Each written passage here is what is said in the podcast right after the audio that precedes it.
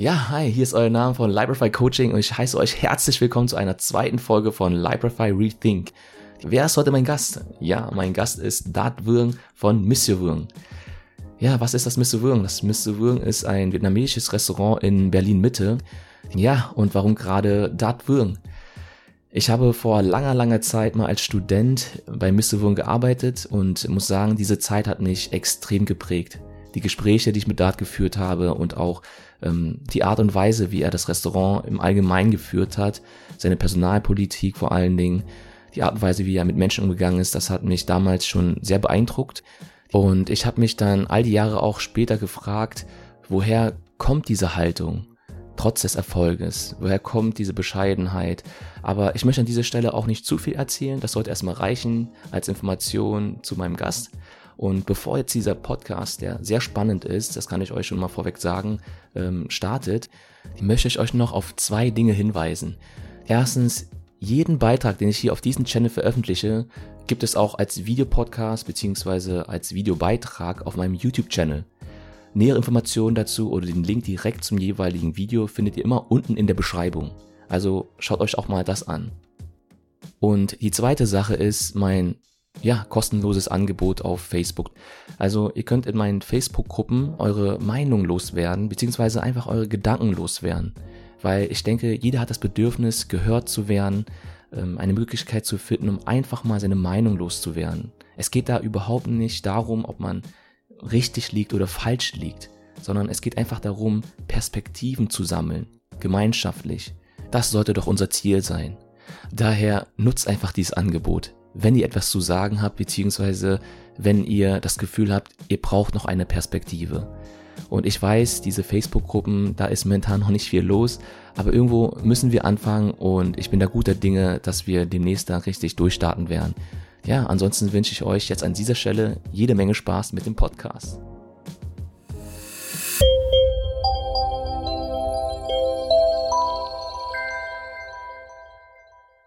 Ja, jetzt sitzt unser Gast hier.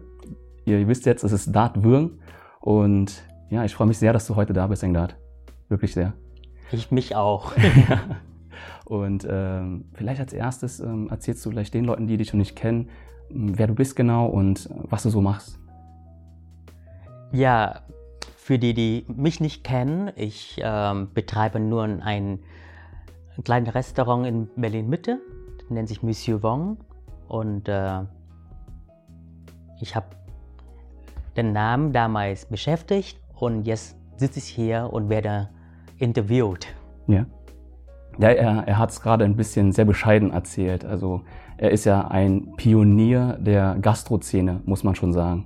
Du hast ja damals erst sozusagen die vietnamesische Küche in, in Deutschland sogar, würde ich mal sagen, weil es alles in Berlin angefangen hat, ähm, erst sozusagen integrierbar gemacht.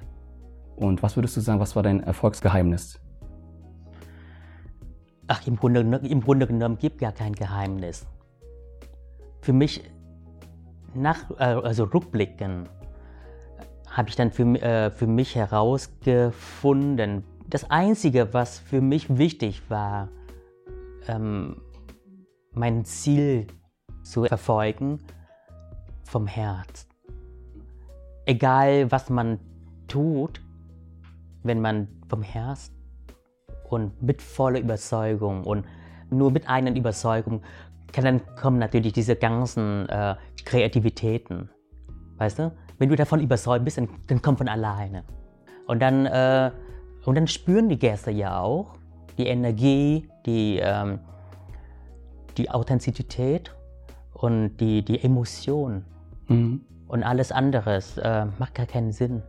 Ja. Genauso wie ihr jetzt äh, diesen Projekt macht. Also ich, ähm, das finde ich ganz, ganz toll, wie du jetzt am Anfang so viel Liebe, so viel Ernsthaftigkeit da reinbringt ähm, ich habe auch Respekt davor. Egal, was man tut am, am Leben, wichtig ist es, das von eigenen Überzeugung. Mhm.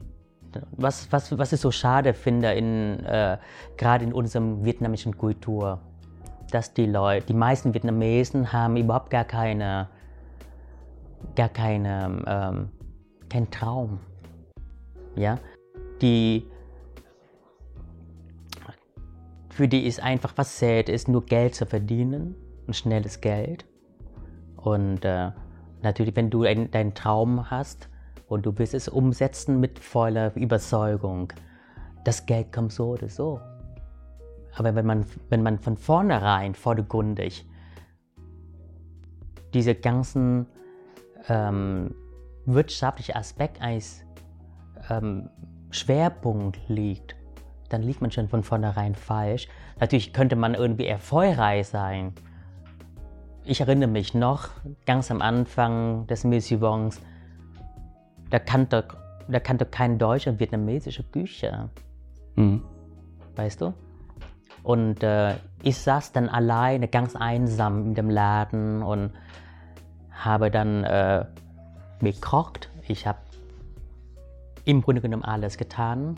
Geputzt, gewaschen und eingekauft, gekocht und die Gäste bedienen und unterhalten, wenn überhaupt Gäste da waren.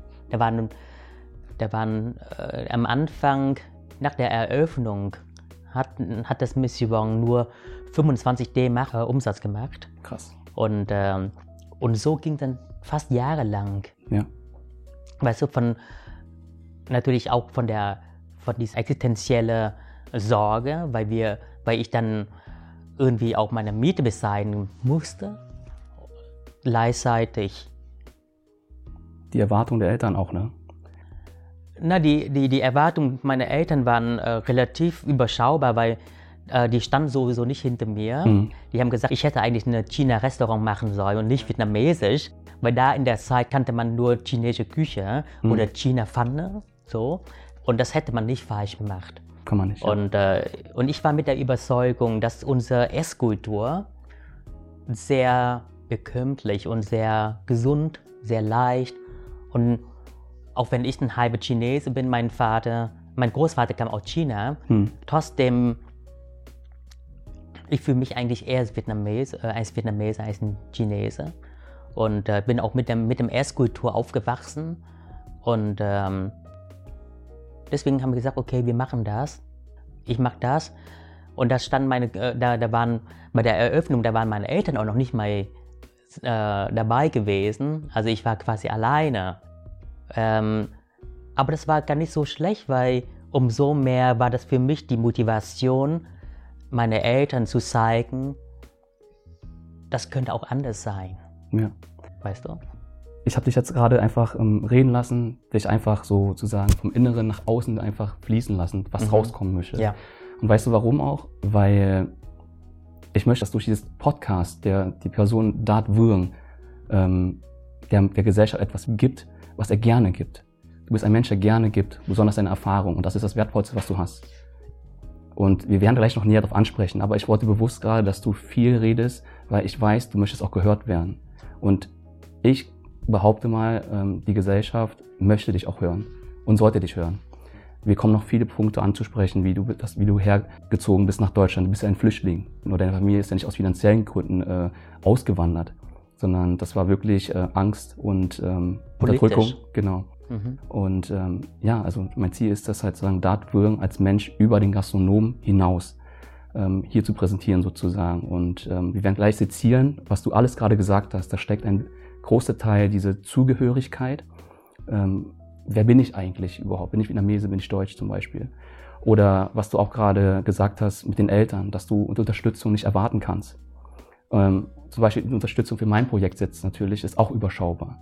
Ich rede jetzt nicht vom finanziellen, ich rede allgemein auch schon von mentalen Unterstützung. Ne? Du hast wahrscheinlich das von deinen Eltern auch vor allen Dingen erwartet oder gehofft, sag ich mal. Aber vielleicht warst du schon damals so weit, dass du gesagt hast, okay, ich habe so so das schon erwartet, dass da nicht ähm, sehr viel kommen wird. Daher bin ich erst recht stark. Aber du merkst ja, in der Gesellschaft gibt es sehr wenige Leute, die sich dann echt so ähm, reinhängen in ihren Traum.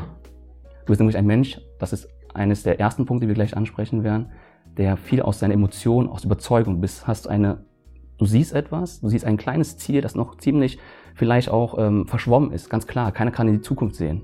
Ne? Asiatische Küche, vietnamesische Küche. Und ich möchte das etablieren. 25 Euro am Anfang Umsatz. Und das über Jahre. Also D-Mark. Ja, D-Mark, genau. Nicht mal Euro, ja. Aber D-Mark. Aber mhm. du hast dann wirklich Hut ab, weißt du, weil du weißt ganz genau, äh, Vietnamesen oder Asiaten generell gelten eher als Nachahmer. Sie wollen eigentlich eher, dass Leute etwas machen, erfolgreich ja, sind und man hat, das nachmacht. Diese Nachahme hat natürlich äh, Vor- und Nachteile. Weißt du? Ähm, ich sag mal, den Vorteil ist, dass man ohne seine eigenen geistigen Kreativitä Kreativitäten ähm, ausarbeiten muss. Da kann man einfach so, äh, auch das, diese Produkte funktioniert bei dem, ich übernehme das und versuche halt nur ein bisschen so, äh, so verfeinern oder anders so. Äh, und ähm, da kann man nicht viel falsch machen. Weißt du, die haben, die haben schon reichlich ausge, äh, ausgetestet und es funktioniert. Jetzt muss ich halt nur noch quasi übernehmen. Ja? Ähm, ist zwar bequem, aber das ist, für mich ist eine Verarmerung seiner persönlichen Weiterentwicklung. Weißt du? Und ähm, natürlich, ich meine, meine, die Speisen, die wir, also meine Produkte, meine Kreation im, bei meiner Arbeit, das habe ich mir auch nicht selber alles ausgesucht. Das ist, basiert sich immer auf unserer eigenen ursprünglichen Esskultur. Ich rede jetzt von aus, aus dem Süden. Ja? Ähm, und ähm, bringe ich dann gleichzeitig noch eine gewisse Note ähm, von meiner eigenen Lebenserfahrung da rein, um am Ende ist eigene, eigene Produkte mit meinen eigenen Unterschriften zu präsentieren. Ja. Natürlich gibt inzwischen auch sehr viel, auch sehr viel gute äh, vietnamesche Restaurants und auch schön dekoriert und alles toll. Ähm, und die haben da und dort auch ähm, mitgenommen und so weiter und machen daraus eine eigenen Sachen. Aber ich glaube nicht, dass diese Leute, die das machen, äh, die, die diese Projekte betreiben, wirklich emotional total dahinter stehen. Weißt du, die, weißt du, die, die sind nicht so tief und tief. Ich glaube nicht. Nein, natürlich nicht. Ich sehe ich seh das, weil ich spüre das ja auch. Ähm, und eine gute Kopie ist auch okay. Ja. Aber es bleibt trotzdem eine Kopie. Genau. Ja. Genau, ich wollte jetzt nur äh, ein bisschen einhaken, weil ähm, das wird gleich noch sehr, sehr interessant werden, glaube ich. Ähm, weil wir werden jetzt ein bisschen noch mehr rauskitzeln, was du genau damit meinst. Dieses, diese Identifikation mit dem, was man macht. Und das geht nicht darum, keine Ahnung, dass man sich mit, mit einem Fernseher identifiziert oder mit, einer, mit einem Hobby, sondern es geht darum, das ganze Leben. Und einfach damit die Leute auch verstehen. Ne? Also Dangdat, ähm, ich kenne ihn seit ungefähr 17 Jahren. Ich habe für ihn gearbeitet, ähm, angefangen als Barmann äh, und ganz junger Student. Und äh, dann haben sich die Wege getrennt nach circa anderthalb Jahren. Und dann haben wir uns 15 Jahre nicht getroffen. Und ich habe äh, letztens im Vorgespräch dir gesagt, und ähm, ich glaube auch, dass du vielleicht auch gar nicht, niemand das erwartet hättest, dass ich gekommen bin und gesagt habe, du bist für mich eine Inspiration des Lebens gewesen. Ein Inspirator. Und wie, wie, kann ich das beschreiben? Und zwar, Eltern geben dir bestimmte Werte mit, also mir, aber oftmals ist es so, dass man sich gegen die Eltern wehrt. Man sagt sich, ich glaub's nicht. Ich bin, ich denke anders. Und dann trifft man halt besondere Menschen im Leben und reflektiert dann für sich selbst, was in der Erziehung der Eltern richtig und was falsch war. Und darüber hinaus noch. Also ich rede ein Beispiel. Meine Eltern haben, ähm, ja, haben mir immer beigebracht, mein Vater vor allen Dingen, Optimierung. Wenn du was, etwas machst, dann machst du heute das gut und morgen besser. Du musst immer morgen ein Stückchen besser werden. Und das ist ganz banal, ob ich Geschäftsführer bin von einem Konzern oder halt in der Küche arbeitest oder auch die Straßen putzt. Aber nur so hast du einen Sinn dahinter. Wofür machst du das, weißt du? Und ähm, erstmal die Optimierung hat mein Vater mir beigebracht. Und dann ähm, durch meine Erfahrung mit dir, unsere Gespräche miteinander, habe ich erst gemerkt, was du mit, was du eigentlich ähm, für eine Perspektive auf Teamwork hast, ja, Teamarbeit. Und das hat sich dann vermischt. Du hast an einem Abend, ähm, das erste Mal, als ich mit dir zusammengearbeitet habe, in einer Schicht, hast du um 0.30 Uhr uns zusammengetrommelt, also nach dem Feierabend. Wir waren relativ viele Leute, die neu waren. Und ich glaube, du wolltest einfach mal die Chance nutzen, so spät am Abend noch deine Philosophie zu vermitteln und die Kritik, die du hattest an die Neuen, möglichst weich rüberzubringen und empfänglich, sag ich mal. Und da hast du gesagt, ähm, schaut mal Leute, wir sind eine Bühne. Wenn wir auf die Bühne auftreten, dann sind wir alles Artisten. Und jeder, der nicht mitspielt oder jeder, der seine Aufgabe nicht perfekt macht, versaut einfach das Bühnenbild. Die Gäste sind äh, das Publikum, die bezahlen dafür, für eine Show und sie wollen glücklich nach Hause gehen. Und das ist unsere Aufgabe. Und zum ersten Mal habe ich verstanden, Optimierung der Familie. Ich versuche jeden Tag ein besserer Barmann zu werden und ich bin einfach ein besseres Mitglied in diesem, in diesem Team. In dem Augenblick war ich so jung und konnte das noch nicht so, so greifen, so definieren, weißt du? Ja, aber ist auch normal. Und, ähm, guck mal, du warst einer der wenigsten Mitarbeiter oder Kollegen, der sehr reflektiert ist. Ja, und du warst immer sehr ruhig, sehr ähm, zurückhaltend, aber immer mit, ne, mit offenen Haltung zu beobachten ähm, und nimmt viele Sachen auf. Ähm, natürlich, um das aufzunehmen, viele Sachen braucht man auch eine gewisse Zeit, um zu verarbeiten. Oder viele Sachen braucht man ja auch durch die Lebenserfahrung nochmal zu bestätigen, was meint er, was hat er so damit gemeint, um das zu verstehen. Ja, also genauso, ähm, wenn, wenn, wenn jetzt jemand noch nie Liebeskummer gehabt hat, dann weiß er gar nicht, was Liebe bedeutet. Mhm. Und das kann, das kann man nur durch eigenen Lebenserfahrung nachempfinden. Manchmal, und das nenne ich auch Karma. Ja? Karma, Karma bedeutet nicht nur ähm, Ursache und Wirkung, sondern Karma bedeutet ja auch von dem Sachverhalt, von demselben Sachverhalt, du würdest anders verstehen mhm. als unser Kameramann. Ja? Und das ist, ähm, weil jeder hat eine eigene Karma-Auffassung unterschiedlich auf dieser Welt. Ja, der eine weiß ganz genau, ähm, was ich meine, und der andere so. Und, ähm, und das, das, das, das kann man auch nicht von, den, von denselben Gedanken äh, bei jedem Kollegen gleichwertig oder genauso hm. äh, übertragen, dass ich auch so nachempfinden kann. Und du warst immer der, der du warst immer, auch wenn ich kriege natürlich sehr wenig Feedback ähm, währenddessen. Hm. Ich kriege jetzt zwar ein Feedback von dir, ähm, was du alles durch durch das Mission äh, gelernt hast, durch mich äh, gelernt hast, aber währenddessen kriege ich, äh, ich kriege natürlich sehr wenig Feedback. Aber, die, aber das bedeutet nicht, dass die Leute nicht schätzen wissen. Die nehmen das für sich und brauchen eine gewisse Zeit, um das äh, umzusetzen oder nachzuempfinden, worum es sich handelt.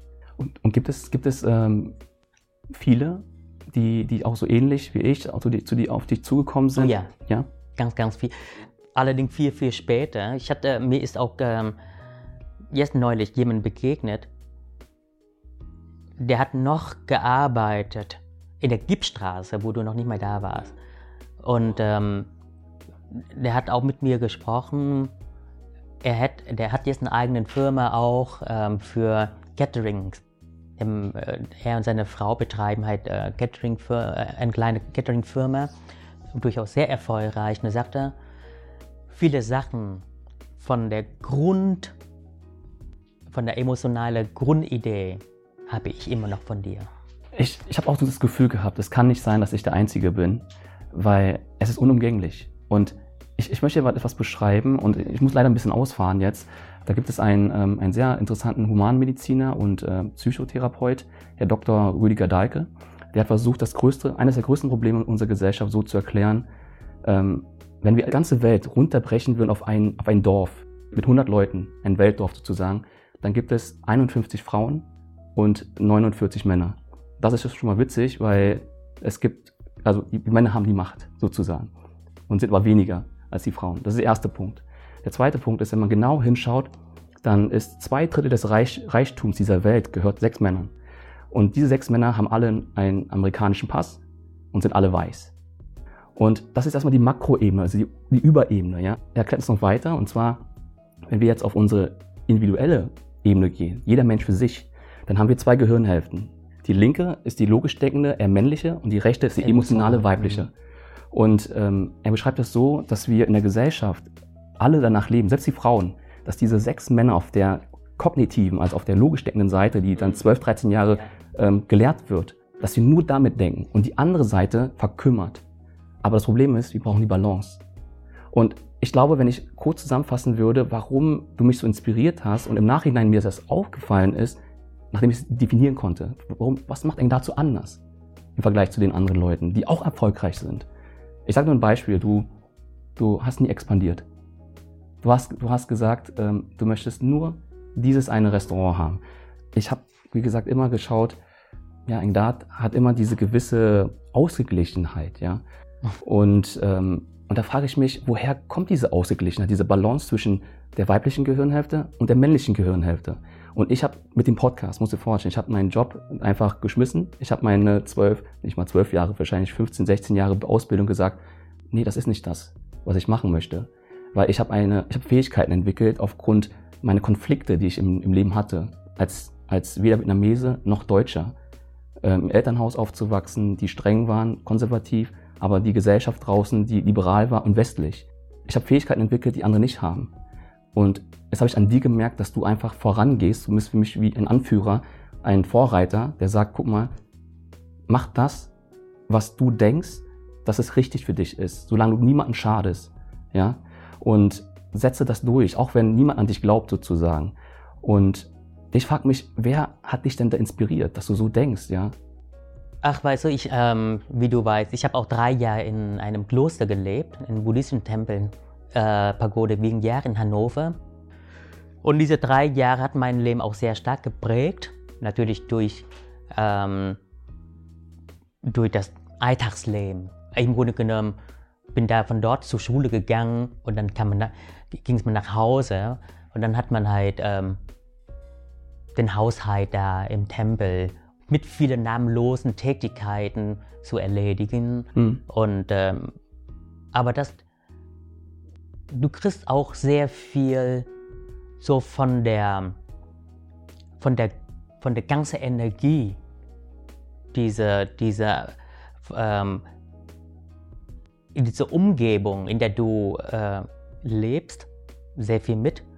Und ich bin mir relativ sicher, natürlich, wo Licht ist, ist auch Schatten. Also gibt keine perfekte Welt. Aber die Frage ist, wo man sich hinschaut. Wenn du das ständig immer in der Dunkelheit oder in dem Schatten reinschaust, dann hast du gar keine Chance, Licht zu sehen oder andersrum. Und ähm, ich habe das Glück, in dieser Zeit, in dieser, durch diese Aufenthalt in, in Hannover, in dem Tempel, durch Meditation, durch sehr viel, äh, durch diese ganze Lehre äh, von, von, äh, von meinem Meister. Du kriegst es halt mit durch deine eigenen inneren Kehren äh, und beobachten, wie die, wie die Dinge funktionieren. Ich habe einen bestimmten Anspruch, bestimmter Anspruch, ähm, wie die Dinge im Laden funktioniert. Nicht nur handwerklich, sondern vom Geistigen. Weißt du? Und, alle, und dann habe ich dir, ich, hab ihr, ich, hab, ich erinnere mich noch, wie ich den Leuten gesagt habe, äh, da war eine Kellnerin, die hat nur so geputzt, so mit ihrer Haltung. Mhm. Natürlich auch sauber, ja. Aber das ist nicht vom Herz. Ja. Und ich habe gesagt, äh, ähm, probiert mal mit deiner gesamten Körpersprache so Dinge, mhm. egal was du tust, hier, weil all die Bewegungen, die werden gesteuert von, deiner, von deinem Herzen, deinem Geist. Genau. Äh, aber deine Bewegungen, die waren einfach so lieblos. So. Und dann, weißt du, dann merke ich einfach, die Frau war überfordert mit meiner Vorstellung über Dinge dann hat sie auch aufgehört. Ja, ähm, was ich gerade vorhin meinte zu dir, du hast halt immer, du versuchst immer wieder unumgänglich, als, als könntest du nicht drum herum laufen, immer eine Verbindung zu deiner emotionalen Seite deines Gehirns. Das heißt, du versuchst immer aus dem Gefühl heraus etwas zu beschreiben. Und deswegen ähm, kommst du immer ganz schnell in, in dieses ähm, mit viele Metapher benutzen oder viele Vergleiche zu nutzen. Und ähm, ich finde, ich finde, ähm, dass bei mir es genauso ist jetzt mittlerweile. Umso älter man wird, hat, versucht man etwas zu beschreiben. Und ich sage auch zum Beispiel meiner Frau häufig, ich kann dir nicht anders beschreiben, als ein Gefühl versuchen zu beschreiben, damit du es verstehst. Weißt du, das ist so.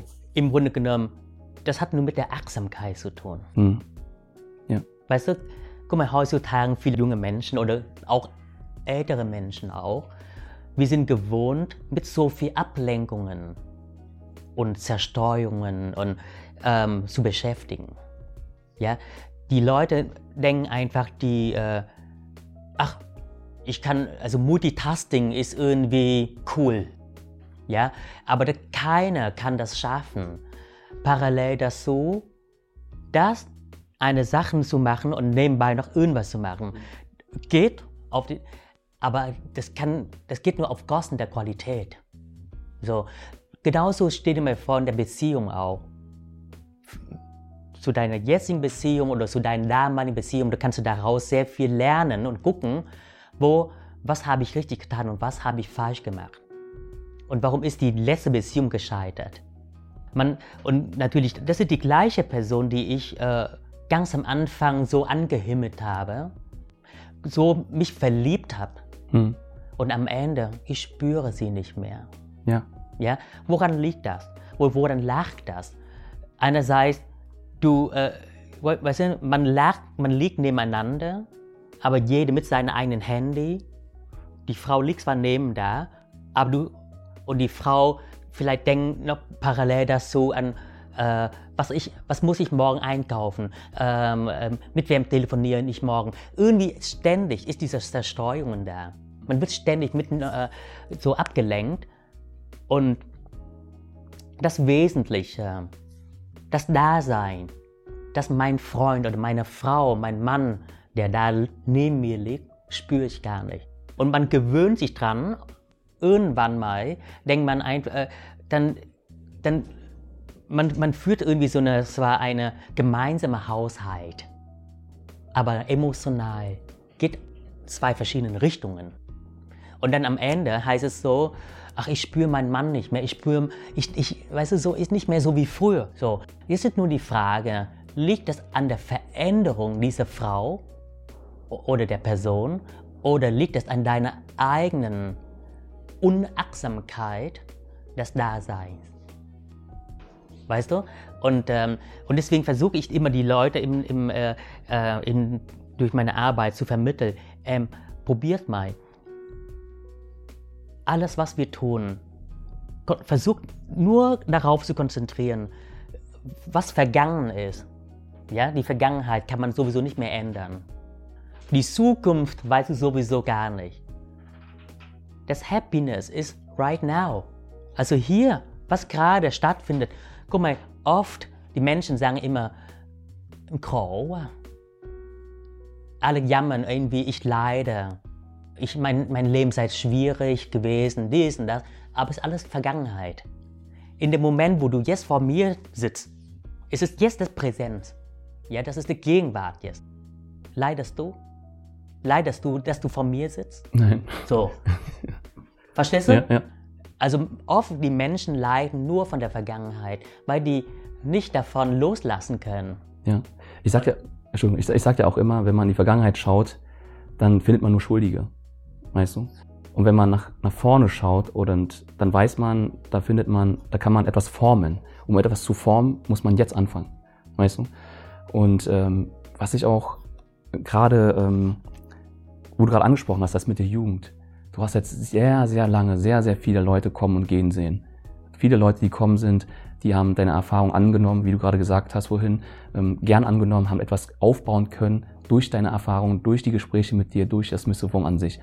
Und wie siehst du heute die Jugend, wenn die jetzt kommen? Also ich habe von vielen gehört, besonders in der Gastronomie-Szene, ähm, dass viele Leute, jetzt nachrücken, die Jüngeren, die sind, ähm, die haben ganz andere Vorstellungen von, von Arbeit, von Achtsamkeit. Was du meintest gerade, diese Geilheit nach Multitasking zum Beispiel. Multitasking gibt es nicht. Das ist immer dieses, man switcht ganz schnell zwischen Dinge und wenn man das ganz gut kann, dann nennt man das Multitasking. Aber keiner kann auf einen, in einem Moment zwei, drei Dinge tun, ja. wie du es schon beschrieben hast. Weißt du, das ist, guck mal, dein erster Beitrag oder dein erster Anfangbeitrag habe ich mir auch angehört, warum die Jugendlichen heutzutage gar keine, kein, äh, keine Lust auf Schule, macht gar keinen Spaß, oder?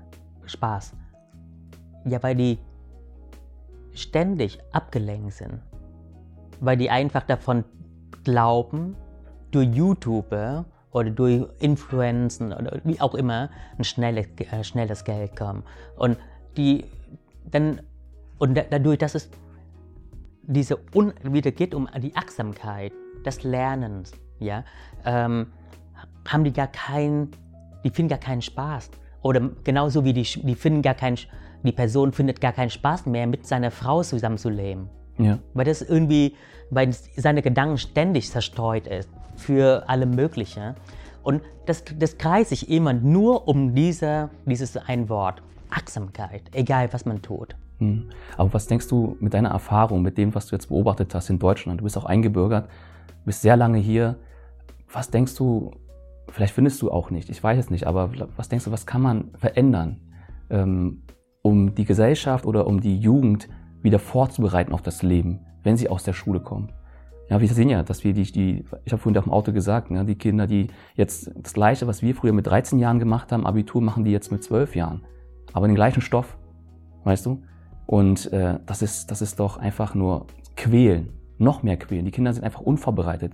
Wo sollen sie Achtsamkeit lernen? Es gibt kein Fach Achtsamkeit. Weißt du, das geht schon von zu Hause los.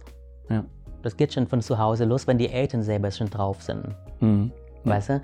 Äh, wenn die dann irgendwie ähm, und wir reden jetzt von äh, vietnamesischen äh, Familien oder Eltern, ja, die, äh, die denken einfach wie, die, die sind auch genauso sehr ambitioniert Geschäfte zu machen und parallel noch irgendwas, also ständig. Man lässt sich mal so schnell ablenken. Und viele finden es ganz, ganz cool, ähm, so ein Gefühl, gefragt zu sein. Mhm. Ja, sie brauchen Aufmerksamkeit. Und die, gerade zurück zu deiner, zu deiner Fragen, in, in die Gesellschaft. Die Gesellschaft fängt wirklich von der, von der Familien an. Das ist das ist da, wo die Kinder als erstes in ihrem Leben gelernt haben, lernen, ja, wie, wie achtsam meine Eltern miteinander umgehen. Mhm. Ja, wenn, wenn, wenn, wenn, wenn, wenn, wenn ich sehe, meine Eltern, mein Vater geht, kommt nach Hause von der Arbeit, äh, der guckt echt mal Fernseher, der ist mit sich sehr beschäftigt. Natürlich, man hat ja auch seine Zeit für Unterhaltung und so weiter oder Entertainment. Aber das sollte auch Zeit geben, wo Gespräche oder wo einfach das Leben in der Familie so gemeinsam sein. Und weißt du, dass jede Tätigkeit, jeder Alltagsleben die Konzentration da ist. Und nicht parallel, äh, ich esse und dann gucke noch Fernsehen, das so und so. Und dann lernen die Kinder auch, es ist ganz normal. Natürlich, man wird auch satt, aber dieses Geschmackerlebnis geht Mhm. So total daneben, weißt ja. du? Und das überträgt auf anderen Sachen auch. Seit in der Schule, seit in der ähm, Spaß in der Schule, seit ähm, in vielen, vielen Dingen am Leben. Das geht ähm, alles so vorbei. Mhm. Wir haben ja, wir haben ja beide, wir sind ja beide hier groß geworden oder einen großen Teil unserer Kindheit, ja. Mhm. Du hast gerade viel von, von Familie gesprochen gerade eben und auch Beispiele gegeben, warum ähm, das alles mit der Familie anfängt ich möchte jetzt gar nicht tiefer einsteigen, dass heutzutage schon viele einfach aus irgendwelchen Gründen auch immer keine Familie gründen wollen. Oder auch viel zu spät damit anfangen. Das ist noch was ganz anderes. Aber wenn ich dich jetzt frage mit deiner Erfahrung, was hat dir so am meisten gefehlt in deiner Familie als Kind damals? Was hat dir gefehlt? Weil du hast gerade von Kommunikation gesprochen, Reden und so zum Beispiel. Ähm, was mir gefehlt hat, einfach das ähm, kontinuierliche Zusammenleben meiner Familie. Guck mal, meine, äh, meine Mutter ist ziemlich früh geflüchtet aus äh, Südvietnam. Die wurde von Kapanamur aufgenommen, Anfang der 80er Jahre. Und da bin ich hängen geblieben. Mir ist die, die Flucht nicht gelungen und ich war selbst zweimal im, im, im Gefängnis, mit einmal mit, äh, mit acht und einmal mit zwölf. Ja, und jedes Mal über einen Monat. Und, ähm, und das ist in so ein kommunistisches System so. Äh, auch Kinder werden eingesperrt. So. Und äh, dann ist meine Mutter ihr Flug gelungen und ich kam dann aus dem äh, Gefängnis, so, aus dem Knast zurück, da war sie schon weg. Das heißt, die, das, da plötzlich war meine Mutter nicht mehr da. Natürlich einerseits innerlich, emo, äh, sagen wir mal, kopfmäßig freut man sich, dass meine, meine Mutter die Flucht gelungen ist. Mhm. Aber andererseits, für ein achtjähriges Kind bedeutet ja auch, meine Mutter hat mich alleine gelassen und im Stich gelassen. Weißt du? Äh, aber, das, aber das, auch das habe ich dann irgendwann mal verarbeitet. Weißt du, so äh, sag einfach, okay, es ist wie es ist. Die, die, das, und die Kinder, Kinder sind so anpassungsfähig in jeder schwierigen Situation. Nur die, die Eltern, war, für den, für den Erwachsenen ist jede Veränderung schwieriger. Aber Kinder, ja klar, viele Leute sagen einfach, oh, was? Du warst alleine und, äh, du, und deine Eltern waren nicht da. Ist das schlimm? So, ich, ich, ich, empfand es gar nicht so. Ja, ich verstehe dich vollkommen. Ja, ja ich, ich, empfand es einfach normal. Also ja. ich war froh, dass meine Mutter äh, ihr gelungen ist und dann, die hat mich dann rübergeholt am Ende, ja, und das ist toll. So. Aber, aber das, Entschuldigung, wenn ich kurz unterbrechen darf, aber das, aber das, das prägt dich. Und das, was ich vorhin meinte, ähm, das lässt in dir besondere Fähigkeiten im Nachhinein entwickeln. Weil ja. du musstest, du, du hast gerade gesagt, das ist eigentlich gar nicht zusammenpassen. Ne? Einmal froh zu sein, dass überhaupt jemand in der Familie es geschafft hat. Du hast ja gerade nur dich erwähnt, aber auch dein Vater und deine Schwester waren im Knast, weißt du? Und das tut ähm, einem Kind, das acht Jahre alt ist, auf keinen Fall gut. Ja, also die Freude, dass die Mutter es wenigstens geschafft hat, aber gleichzeitig dieses, äh, diese, diese andere Richtung zu führen, dass man die Mutter jetzt braucht, aber nicht da ist. Und das Einfachste, was dann ein Kind einfällt, ist, sozusagen im Stich gelassen zu werden. Und damit wird man groß. Ähm, und das bleibt. Das, das, das, das ist etwas, was in deinem Charakter verankert wird oder einen Einfluss hat auf deinen Charakter. Ja, das könnte auch eine, äh, das könnte ähm, deinen Charakter auf eine positive Weise bewirken oder auch mhm. negative. Äh, es gibt ja auch Kinder, die ohne Eltern aufgewachsen sind, ihren Leben bis runter die Rede gekommen und äh, dann sind die irgendwie äh, verbandet mit irgendwelchen Gangster und verkaufen Drogen. So. Es gibt ja auch. Also ist nicht, ist nicht gesagt, dass jeder, der dieses gleiche Schicksal wie meine durchgemacht hat, automatisch irgendwie äh, auf eine, auf eine äh, sagen wir mal, positive Ebene kommen würde oder so. Mhm. Ich glaube, es ist eine persönliche Weiterentwicklung auch. Natürlich, das Leben im Tempel mich viel mehr geprägt wie mein, äh, als äh, mein Elternhaus selbst. Ja, aber bleib vielleicht gerade mal da stehen, was du gerade sagst, was sehr interessant ist. Ich wollte auch irgendwie ähm, nochmal auf das mit, dem, mit der Erfahrung im Buddhismus äh, oder mit dem buddhistischen Tempel mal ansprechen. Und noch viel mehr, noch weiter, und zwar Kindheit. Vielleicht kannst du kurz erzählen, und zwar auch aus der emotionalen Ebene, weil so bist du. Du erzählst nicht einfach so, ich bin da groß geworden, ist Saigon ist mein Heimatstadt gewesen, sondern du versuchst auch ein bisschen immer die Erfahrung zu zeigen. Und ähm, vielleicht kannst du uns erzählen, wie wirklich ähm, deine Kindheit in Vietnam war. Ja? Und dann danach die Flucht, dieses, dieses, dieses Gegenspiel in Deutschland und dann, wieso du überhaupt dann, du warst im 14 hier und zwei Jahre später warst du im Tempel. Ich glaube, mit 16 bist du in den Tempel gegangen. Und warum dann ins in Tempel? Das musstest du ja nicht. Mhm. Verstehst du? Also dein Kind hat in Vietnam, was hat das ausgemacht? Auch die, ich habe mal gelesen, kommunistische ähm, Schulen, was das mit dir gemacht hat. Oder auch dieses, was du dich auch gekränkt fühlst, wenn man, äh, wenn man das Ho Chi Minh Stadt nennt. Mhm. Ne? Und genau. Ja, also natürlich, ich, ich stamme aus Saigon in ein äh, Distrikt 1, also Zentrum, mhm. also aus einer mm, mittelständigen äh, Familienstand, wo wir, wo uns sehr, sehr gut ging eigentlich. Und dann kam natürlich irgendwann mal die sogenannte Zwangvereinigung.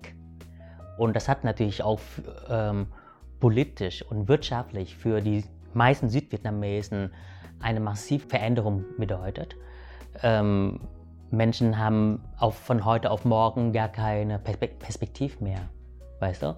Und das war natürlich, das war natürlich auch eine die Motivation vieler Südvietnamesen damals, die Flucht so zu organisieren und abzuhauen von, äh, von dort. Und ähm, ich war natürlich wie jedes Kind auch in der, äh, in der Zeit, wo dann in, mitten der Nacht meine Eltern aus vom, vom Bett äh, raus, also gerissen und dann irgendwie zum Boot äh, ge gebracht. Und dann, äh, ja, und zweimal, äh, sogar mehrfach. Und jedes Mal, nach dieser diese Entlass, Entlassung vom, vom, vom, vom, äh, vom Knast, bedeutete für mich schulisch Unterbrechung, große Unterbrechungen auch. Wenn du über einen Monat gar nicht in der Schule warst, weißt du? Mit acht oder mit neun, dann kamst du mit, äh, wo du deinen ganzen schulischen Stoff ver verpasst hast. Du hast ja natürlich auch gar keine Lust, zur Schule zu gehen, weißt du? Und hinzu kommen diese ganzen Propagand propagandistische ähm, Schulsysteme äh, nach Sozialismus, sozialistische Vorstellungen, das hat mich so gelangweilt, dass ich im Grunde genommen, ich wollte gar nicht äh, äh, weiter irgendwie die Schule besuchen, aber was, was macht man als kleiner Junge mit acht oder neun? Du kannst ja nicht ganzes Leben irgendwie ohne Schule, hm. ähm, weißt du, das geht nicht. Und da in der Zeit, wie gesagt, meine Mutter war mit Anfang der 80er Jahre in Deutschland schon und wir kamen später, sieben Jahre später. Ähm, diese sieben Jahre Familienbruch quasi, ja, die Entwicklung des Kindes und die Entwicklung meiner, meiner Mutterseite auch noch mit anderen beiden Geschwistern, die Tan oder meine, äh, meine ältere Schwester, die waren vorher, die waren mit meiner Mutter gemeinsam auf der Flucht und die waren vor, mir, äh, vor uns hier. Mein, mein Vater und ich und meine jungen Schwester kamen später sieben Jahre. Und nach sieben Jahren war natürlich für eine Familie so viel Brüche. Und meine Eltern, die konnten, die haben auch nicht geschafft, sich wieder zueinander zu finden aufgrund dieser Entwicklung meiner Mutter. Und ähm, ja, war dann natürlich, äh, dann haben sich irgendwann mal scheiden lassen. Und das bedeutet für, für ein Kind in der Zeit auch nochmal, erstmal sieben Jahre ohne Mutti, jetzt Familienzusammenführung und wieder Trennung ja. zu erleben. Ja. Also äh, das bleibt schon was hängen. Auf jeden Fall. Ja. Und, ähm, und da war ich, wie alt war, da war ich, da war ich 15 oder 14, 16, keine Ahnung. So, dann hatte ich dann gesagt, ich möchte nicht in dieses zusammen, in die, unter diese Lebensbedingungen weiter in, in dem Haushalt meiner Eltern wohnen. Weil dafür, ich fühle mich immer bevormundet. Ich fühlte mich immer ähm, das, was sie, auch wenn sie glauben mögen, gut zu meinen, das hat mir nicht, das hat mich nicht motiviert. Ich brauche niemanden, der mir sagt, was gut ist, was schlecht ist, sondern ich brauche jemanden, der mich motiviert. Weißt du? Aber du kannst, und ich konnte natürlich damals mit 15 nicht sagen, jetzt möchte ich meine eigene Wohnung haben. Ich sehe mir aus hier. Geht doch gar nicht. Ja. Sogar für deutsche Familien geht auch nicht. Da, ist, da, da wird sofort Jugendamt involvieren. Ja. ja.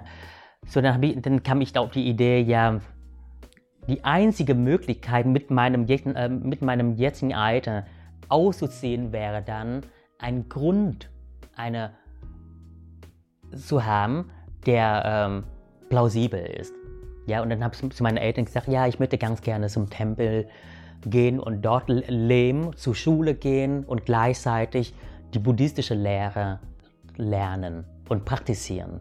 Weil das ist für mich, das, ich glaube, das ist, ähm, und da, damals konnte ich noch nicht so richtig alles formulieren, weißt du, wie, mhm. ich hatte noch nicht so diese Selbstbewusstsein, weißt du, aber ich wusste ganz genau, das ist die einzige Möglichkeit. Mhm. Ja, und dann ähm, mit über ein Jahr habe ich versucht, meinen Vater äh, zu überreden und, und, dann ist, dann hat er mich doch hat dann, äh, irgendwann mal doch gehen lassen. Und das Leben im Tempel war alles anderes wie erwartet. Ja, das war ein sehr hartes Leben. Das war kein Leben, wo du dann halt für eine minderjährigen junger Mann, der im Wachstumphase befand, jeden Tag vier bis fünf Stunden zu schlafen. Du brauchst schlafen. Pubertät besonders, ja. Du brauchst mindestens acht, mindestens acht oder zehn Stunden am, am Tag schlafen. Ich habe körperliche Arbeit geleistet in dem Tempel. Ununterbrochen. Ähm, ich bin nicht zur Schule, zur Schule gegangen, sondern gerannt. Weil meine Schule war vom Tempel ziemlich weit weg und davor nur alle eine Stunde in ein Bus. Und wenn ich diesen Bus nehmen würde, dann würde ich dann zu früh da ankommen. Wenn ich einen anderen nehme, dann würde ich zu spät ankommen. Ähm, das heißt, ich muss irgendwie noch so viel Sachen in äh, Arbeit im, La äh, im Tempel ähm, tun, bevor ich dann zur Schule gehe. Und bin dann immer gerannt. Und weißt du, offen gestanden, ich war noch nie gut in der Schule, bis dahin. Noch nie. In Vietnam, wo meine Muttersprache unterrichtet wurde, habe ich die ganze, ich habe kaum verstanden, worum es geht. Ne, so. Aber in, in der Zeit, Tempelzeit, wo ich jeden Tag nur fünf Stunden geschlafen hatte und ich hatte gar keine Zeit, um Hausaufgaben zu machen oder zu lernen. Trotzdem habe ich jede jede Prüfung oder jede ähm, Arbeiten fast eine Einsen geschrieben. Und ich, am Ende hatte ich eine Abitur, zwei beste Abitur in der Schule geschafft, 1,8. Ohne irgendwas gelernt zu haben. Aber trotzdem, du warst, das Leben, diese Grundbedingungen, die da war, die da herrschte, herrschte in dem, in dem Tempel. Du musst dich immer konzentrieren, alles was du tust, achtsam. Du musst äh, äh, je, jede Kleinigkeit wird dann korrigiert, sehr streng und nicht motiviert in dem Sinne, sondern einfach kritisiert. So, was ist das? Ne? So. Mhm. Ähm, diese sogenannte Barmherzigkeit was ich dann so immer vom Buddhismus, von einem Tempel so, so erwartet hatte, war gar nichts. Also verbal war sehr, sehr, sehr hart, weißt du? Ist nicht irgendwie so liebevoll oder so. Aber dadurch bin ich besser geworden. Und ich glaube, dass dadurch, dass das Leben, mein Leben, meine Lebenbedingungen nicht so leicht war, ja. bin ich denn deswegen, das fällt mir jetzt viele Sachen leichter. Ja. Äh, auch mit ähm, übertragen auf meine Arbeit auch. Ähm, das heißt aber nicht, dass ich überall erfolgreich bin oder so. Ich, äh, ich sag mal so, ähm, dann zumindest bin ich dann, das hilft mir sehr viel in mein Alltagsleben so leichter zu kommen, weil ich dann die ganzen Sachen präziser sehe. Ja, Genau. Also ich, ich habe, wenn ich, also ich bin erstmal sehr dankbar dafür und ich glaube auch viele, die jetzt zuschauen, sind dir sehr dankbar, auch die jetzt hier, zu, ähm, hier sind, dass du uns so tiefe Erfahrungen teilst, von deiner Kindheit bis hin zur Pagode. Ähm, man hat ja gerade gehört, was du für, ja, für Ängste und auch für, für Konflikt ausgesetzt warst. Einfach emotional. Und wenn du jetzt dich beschreiben würdest, vielleicht in einem, in einem Satz, bevor du in die Pagode gekommen bist, und mit einem Satz, wie du dann warst, nachdem du rausgekommen bist. Vor dem Tempel, da befand ich mich in einem sehr unruhigen, emotionalen Zustand durch die Trennung meiner Eltern, war sehr traurig, zu, ähm, enttäuschend, so. Und nach dem Tempel, das ist für mich wie eine, da fehlt mir, da fehlt mir die Welt viele Sachen leichter. Und ähm, weil, das, weil die, die Ausbildung in der, im, äh, im, im Pagode sehr, sehr schwierig war. Ähm, ja, also das hat mir auf, auf jeden Fall sehr viel geholfen. Ja. ja. Und ich, ich will jetzt auch ein paar ähm, interessante Anekdoten mal erzählen, ähm, die ja. ich erlebt habe, also als ich bei dir gearbeitet habe, um einfach nochmal zu zeigen, ja, damit die Leute noch mehr ein Gefühl bekommen. Also wir steigen immer tiefer hinein in deine Erfahrungswelt, in den Erfahrungsschatz. Aber auf, wir kommen nicht von der kognitiven Seite, wir kommen von der emotionalen Seite, um zu erkennen, wie war da damals so zerbrochen, bevor er in Pagode gekommen ist. Und danach kam er raus, ähm, weiser. Aber nicht, weil es irgendwie eine kuschelige Ecke war, sondern wie du gesagt hast, ganz anders, als die Menschen es erwarten. Die, Menschen denken so, die Leute sind da so geerdet, ähm, heißen dich willkommen und ähm, helfen dir bei jedem, jeder Sache, wo du einen Fehler machst oder so. Nein, das ist knallhart. Ich glaube, viele wissen das nicht. Und jetzt ein, ein Beispiel, ich habe gearbeitet bei dir und mir ist schnell aufgefallen, das habe ich vorher nie erlebt, aber ich war auch relativ jung. Du hast ähm, sehr viele ähm, ja, Leute, teilweise junge Männer mit ähm, kriminellen Hintergründen in der, Jugend aufgenommen und hast ihnen eine Chance gegeben. Homosexuelle, Transsexuelle, wo man sich einfach die Frage stellt, das musstest du eigentlich alles gar nicht. Es, gibt, es gab eine Zeit, wo ich, wo ich da hingekommen bin, gab es genügend Leute, die zu dir wollten und arbeiten wollten. Es war eine Phase, ähm, da lief es sehr, sehr gut. Und ähm, ich hatte auch Probleme erstmal gehabt, überhaupt eine Chance dort zu bekommen.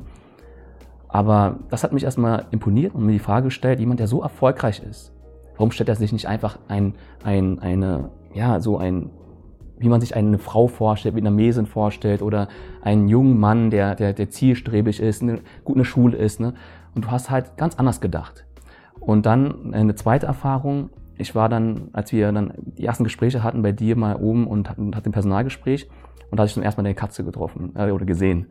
Und die Katze war sehr, sehr, sag ich mal, ähm, ja, sie hat sich nicht gefreut über den, den neuen Besuch. Du hast dir die Katze in den Arm genommen und sie war immer noch halt ein bisschen, ähm, sag ich mal, unruhig, ja. Du hast aber nur einen Satz gesagt und du meinst es, na, weißt du, Katzen sind die Tiere in Vietnam, die am schlechtesten behandelt werden, wie kein anderes Tier. Diese beiden Beispiele, die ich gerade erzählt habe, ne, du hast einen Drang und ich habe das Gefühl gehabt, das war unausweichlich für dich nach Fairness, nach Gleichgewicht, weißt du?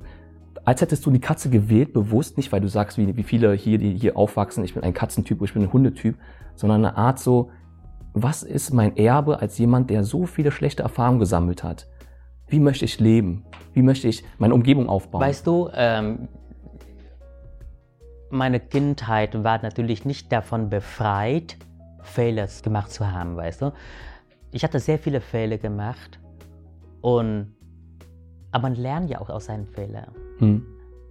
Aber deine Umgebung, meine Umgebung hat mir diese Chance wenig gegeben die haben mir auch nicht, die haben auch nicht an mich geglaubt, ja, sondern aber, du, du, aber ich konnte denen auch nicht irgendwie erwarten, gib mir die Chance.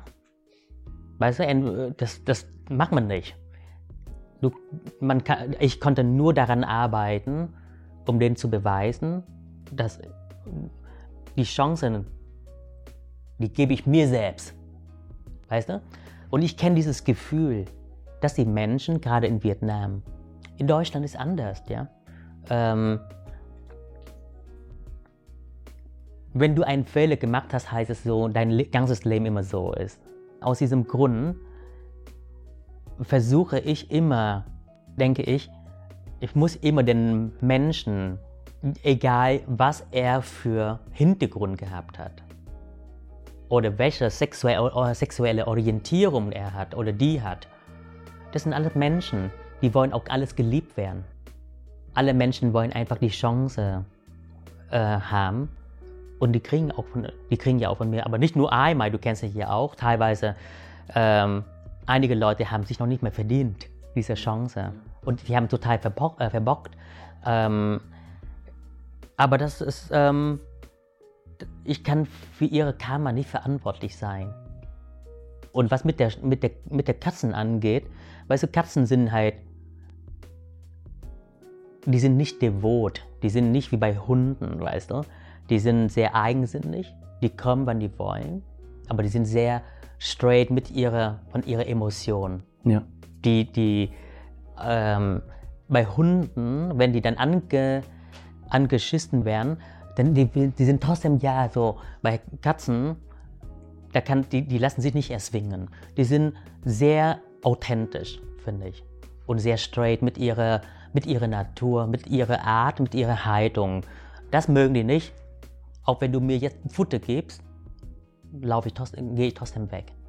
Ich muss mich nicht irgendwie hier rumbetteln oder so. Und ich, äh, ich mache eigentlich die, diese, diese ähm, Charakter von Katzen sehr gerne. Vielleicht machen wir jetzt so ein bisschen den, den, den Switch zu dem, was du gerade gesagt hast. Sehr interessant, auch ähm, die Leute, die du so viele Chancen gegeben hast auch und die auch die Chancen nicht genutzt haben. Ähm, es sind ja es sind ja Menschen, du bist der gleichen Meinung, hast vorhin ja auch gesagt, das ist ja alles Ergebnis ihres Umfeldes. Und ähm, bei vielen Leuten, die, die, die das durchgemacht haben, die halt ähm, nicht das Elternhaus hatten und nicht die Erfahrung machen durften wie du, die, werden, die sind hier aufgewachsen, hier geboren und ähm, die leben dann halt in einer Parallelgesellschaft. Wir Vietnamesen bauen halt eine Gesellschaft äh, auf, wo nur die Sprache gesprochen wird, wo halt nur diese Werte ausgelebt werden, auch ähnlich wie bei den Türken und Araber. Hm. Und ja, dann kommen sehr viele mentale Konflikte, also zwischen westlicher Welt und, und fernöstliche Werte. Und ich glaube, du, du hast ja selber erzählt, du bist davon nicht verschont geblieben. Da passiert halt etwas im Kopf des Kindes, wenn man immer so aufwächst. Das heißt, man ist zurückgezogen. Man tendiert immer dazu, introvertiert zu sein, aber eine eher negative Form. Und zwar, man hat nicht mal eine eigene Meinung, weißt du? Und, aber ich will nur die Frage noch stellen, ähm, was würdest du dann jungen Vietnamesen, die heute immer noch so aufwachsen, natürlich ist der Wohlstand größer, man hat iPads und, und Co., aber diese mentale, dieses mentale Gefängnis, was die Eltern ins Kind hineinstecken, ist immer noch da. Weißt du, besonders wir. Du bist, du bist, äh, gehörst zu den Boat People. Ich bin ähm, Nachkommen von, von ehemaligen DDR-Gastarbeitern. Aber das ist ähnlich, die Parallelen. Ja, wir werden so in Käfig gesteckt. Was würdest du heutzutage ein Kind ähm, empfehlen, was es machen soll, ja, um einfach gehört zu werden. Ach, weißt du, jeder Mensch, egal wie, die, wie der hierher gekommen ist, hat verschiedene Gründe, verschiedenen Hintergrund. Äh, bei dir ist anders wie bei mir, aber kulturell sind wir sehr gleich. Wir kommen aus demselben Kulturkreis und so weiter. Äh, und die Eltern, die Eltern wollen natürlich immer das Beste für die Kinder, aber in deren Vorstellung. Ja, in deren Vorstellung, die meiden, ähm, du sollst Ingenieur werden oder du sollst äh, ähm, dies und das werden, weil, weil die selber nicht geschafft haben und weil das eine große Anerkennung verdienen würde, deswegen solltest du das werden, äh, um den stolz zu machen. Mhm. Weißt du? Ähm, warum können die Eltern ihren Kindern nicht so sein lassen, wie die sein wollen? Weißt du? Ähm, natürlich, das bedeutet nicht, ich halte auch nicht so sehr von dieser sogenannten anti-autoritär Erziehung, sondern ähm, ich finde, Kinder brauchen Begleitung. Ja, und deswegen diese Begleitung bedeutet nicht, dass die Eltern den ständig halten müssen, ja, und bloß nicht fallen. Nein, die sollen auch fallen. Aber du, du begleitest den, wenn die wirklich nicht können, aufzustehen.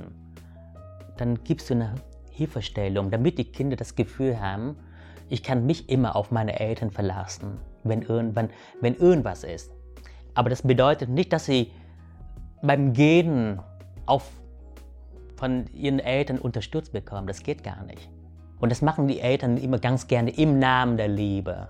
Und die, die sagen immer, ich liebe euch über alles und ich habe das Recht zu bestimmen, was ihr sein soll und darf nicht anders sein und ihr dürft nicht anders sein. Das ist keine Liebe. Das ist Egoismus. Und das soll, und das fängt, und das prägt auch den, die, die, den Kinder so sehr, weißt du, und ich merke auch, in, selbst in, bei mir im Restaurant, da, da arbeiten einige Leute, die auch älter sind wie ich, über 50, aber vom Alter sind die zwar älter wie ich, aber von ihrem Entscheidungsvermögen trauen sie sich gar nicht, weil die bisher, weil sie ihre Entscheidungen waren bisher, sind bisher immer alles abgenommen worden von ihren Eltern. Den musst du heiraten, den darfst du nicht heiraten, die darfst du nicht berühren, äh, du sollst diesen Beruf ausüben, etc. und etc. Und das, Und deswegen, und wir wollen natürlich unsere Eltern auch im Namen der Liebe nicht enttäuschen. Hm. Weißt du? Dann, damit, die, damit die Eltern äh, immer stolz sein. Aber, aber dass die Kinder dadurch so sehr darunter leiden und teilweise auch Depress Depression leiden, Ja. das merken die Eltern gar nicht. Und das ist so gefährlich. Ich hoffe, dass die neue, die neue Generation, also deine Generation oder eure Generation, ähm, anders gehen, anders vorgehen. Frei von diesen ganzen Maßnahmen oder diese ganzen, äh, diese ähm, autoritäre ähm, Erziehung, also die, die alles, wie gesagt, wo Licht ist auch Schatten. Es gibt alles seine zwei Seiten. Es gibt keine perfekte Form. Aber ich glaube fest daran, dass jeder Mensch seine Freiheit verdienen soll, so sein, wie er sein will. Also ich bin ja jemand, der sehr viel mit jüngeren Leuten redet. Ähm, würdest du mir eher empfehlen, weil ich habe immer dieses Problem, ich komme zu einem Punkt, wo, wo, wo man erkennt, die Probleme sind immer gleich, was du gerade sagst. Ja? Die Eltern, die, die, denken, du das, die denken, sie würden etwas Gutes für das Kind tun, aber das tun sie nicht. Sie kerkern das Kind ein, mental. Mhm. Und ich bin immer dann kurz davor, immer zu sagen, du musst da ausbrechen. Du musst da ausbrechen. Also fühl hinein, was du, was du, wa- was du sein möchtest. Du bist, du bist gut erzogen. Du hast gute Noten. Und du möchtest jetzt einfach zum Beispiel jemanden lieben, den du frei wählst. Aber die Eltern erlauben das nicht. Mhm. Und was machst du da? Weißt du? Ich, versuch, ich bin immer noch einer, der noch, noch zögerlich ist, als jemand, der Ratschläge gibt, der dann sagt, du musst ähm, vielleicht das etwas beobachten. Das, wird, das treibt dich sowieso zu einem Punkt, wo du nicht mehr kannst. Und ich sage dir, du wirst da ausbrechen. In welcher Form? Ob das dann aggressiv ist, ob es dann ähm, eher weich ist, ob das einfach ich hau ab ist, weißt du? Aber nee, das ist keine Lösung. Ich glaube, die äh, abzuhauen oder irgendwie äh, konfrontativ ja, ähm, an die Sachen ranzugehen, macht langfristig keinen Sinn. Weißt du? Natürlich unsere Eltern, die natürlich die wollen nur das Beste für uns. mhm. Also an sich ist gut, gut gemeint. ja, Ja. Aber die wissen gar nicht, was du willst. Und deswegen, mh, manchmal, wenn konkret jetzt an, äh, angenommen, jemand hätte ihn, also ihr, seine Eltern wollen, dass der ähm, diese Person heiraten oder so. Ja. Oder du willst gar nicht heiraten, weil du, weil du äh, anders orientiert bist. Ja, dann fragen die Eltern, ja, wann willst du wieder heiraten? Wenn, äh, du bist jetzt irgendwie schon 28, na, da wird langsam Zeit hier.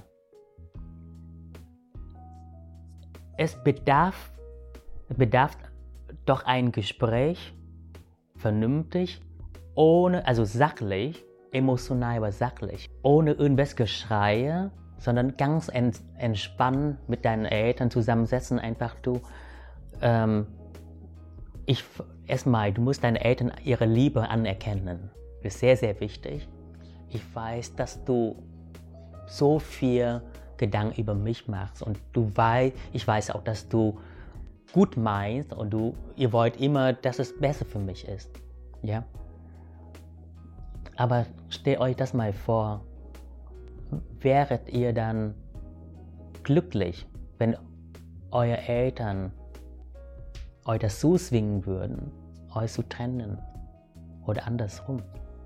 Ja? Oder du musst je bestimmte Person heiraten, die du nicht liebst, von der du nicht, vielleicht mache ich das für dich für eine gewisse Zeit und ich leide furchtbar darunter und meine Frau auch, aber irgendwann mal kommt das raus, dann ist es alles ähm, umso schlimmer. Deswegen unterstütze mich, egal was ich, was ich bin, ähm, lass mich einfach so sein, wie ich bin. ich weiß ja, die Menschen dann in dem Augenblick so ein bisschen einzuschätzen, diese jungen Menschen, ja. Die haben auch ein bisschen die sprachliche Barriere zwischen ihnen und den Eltern.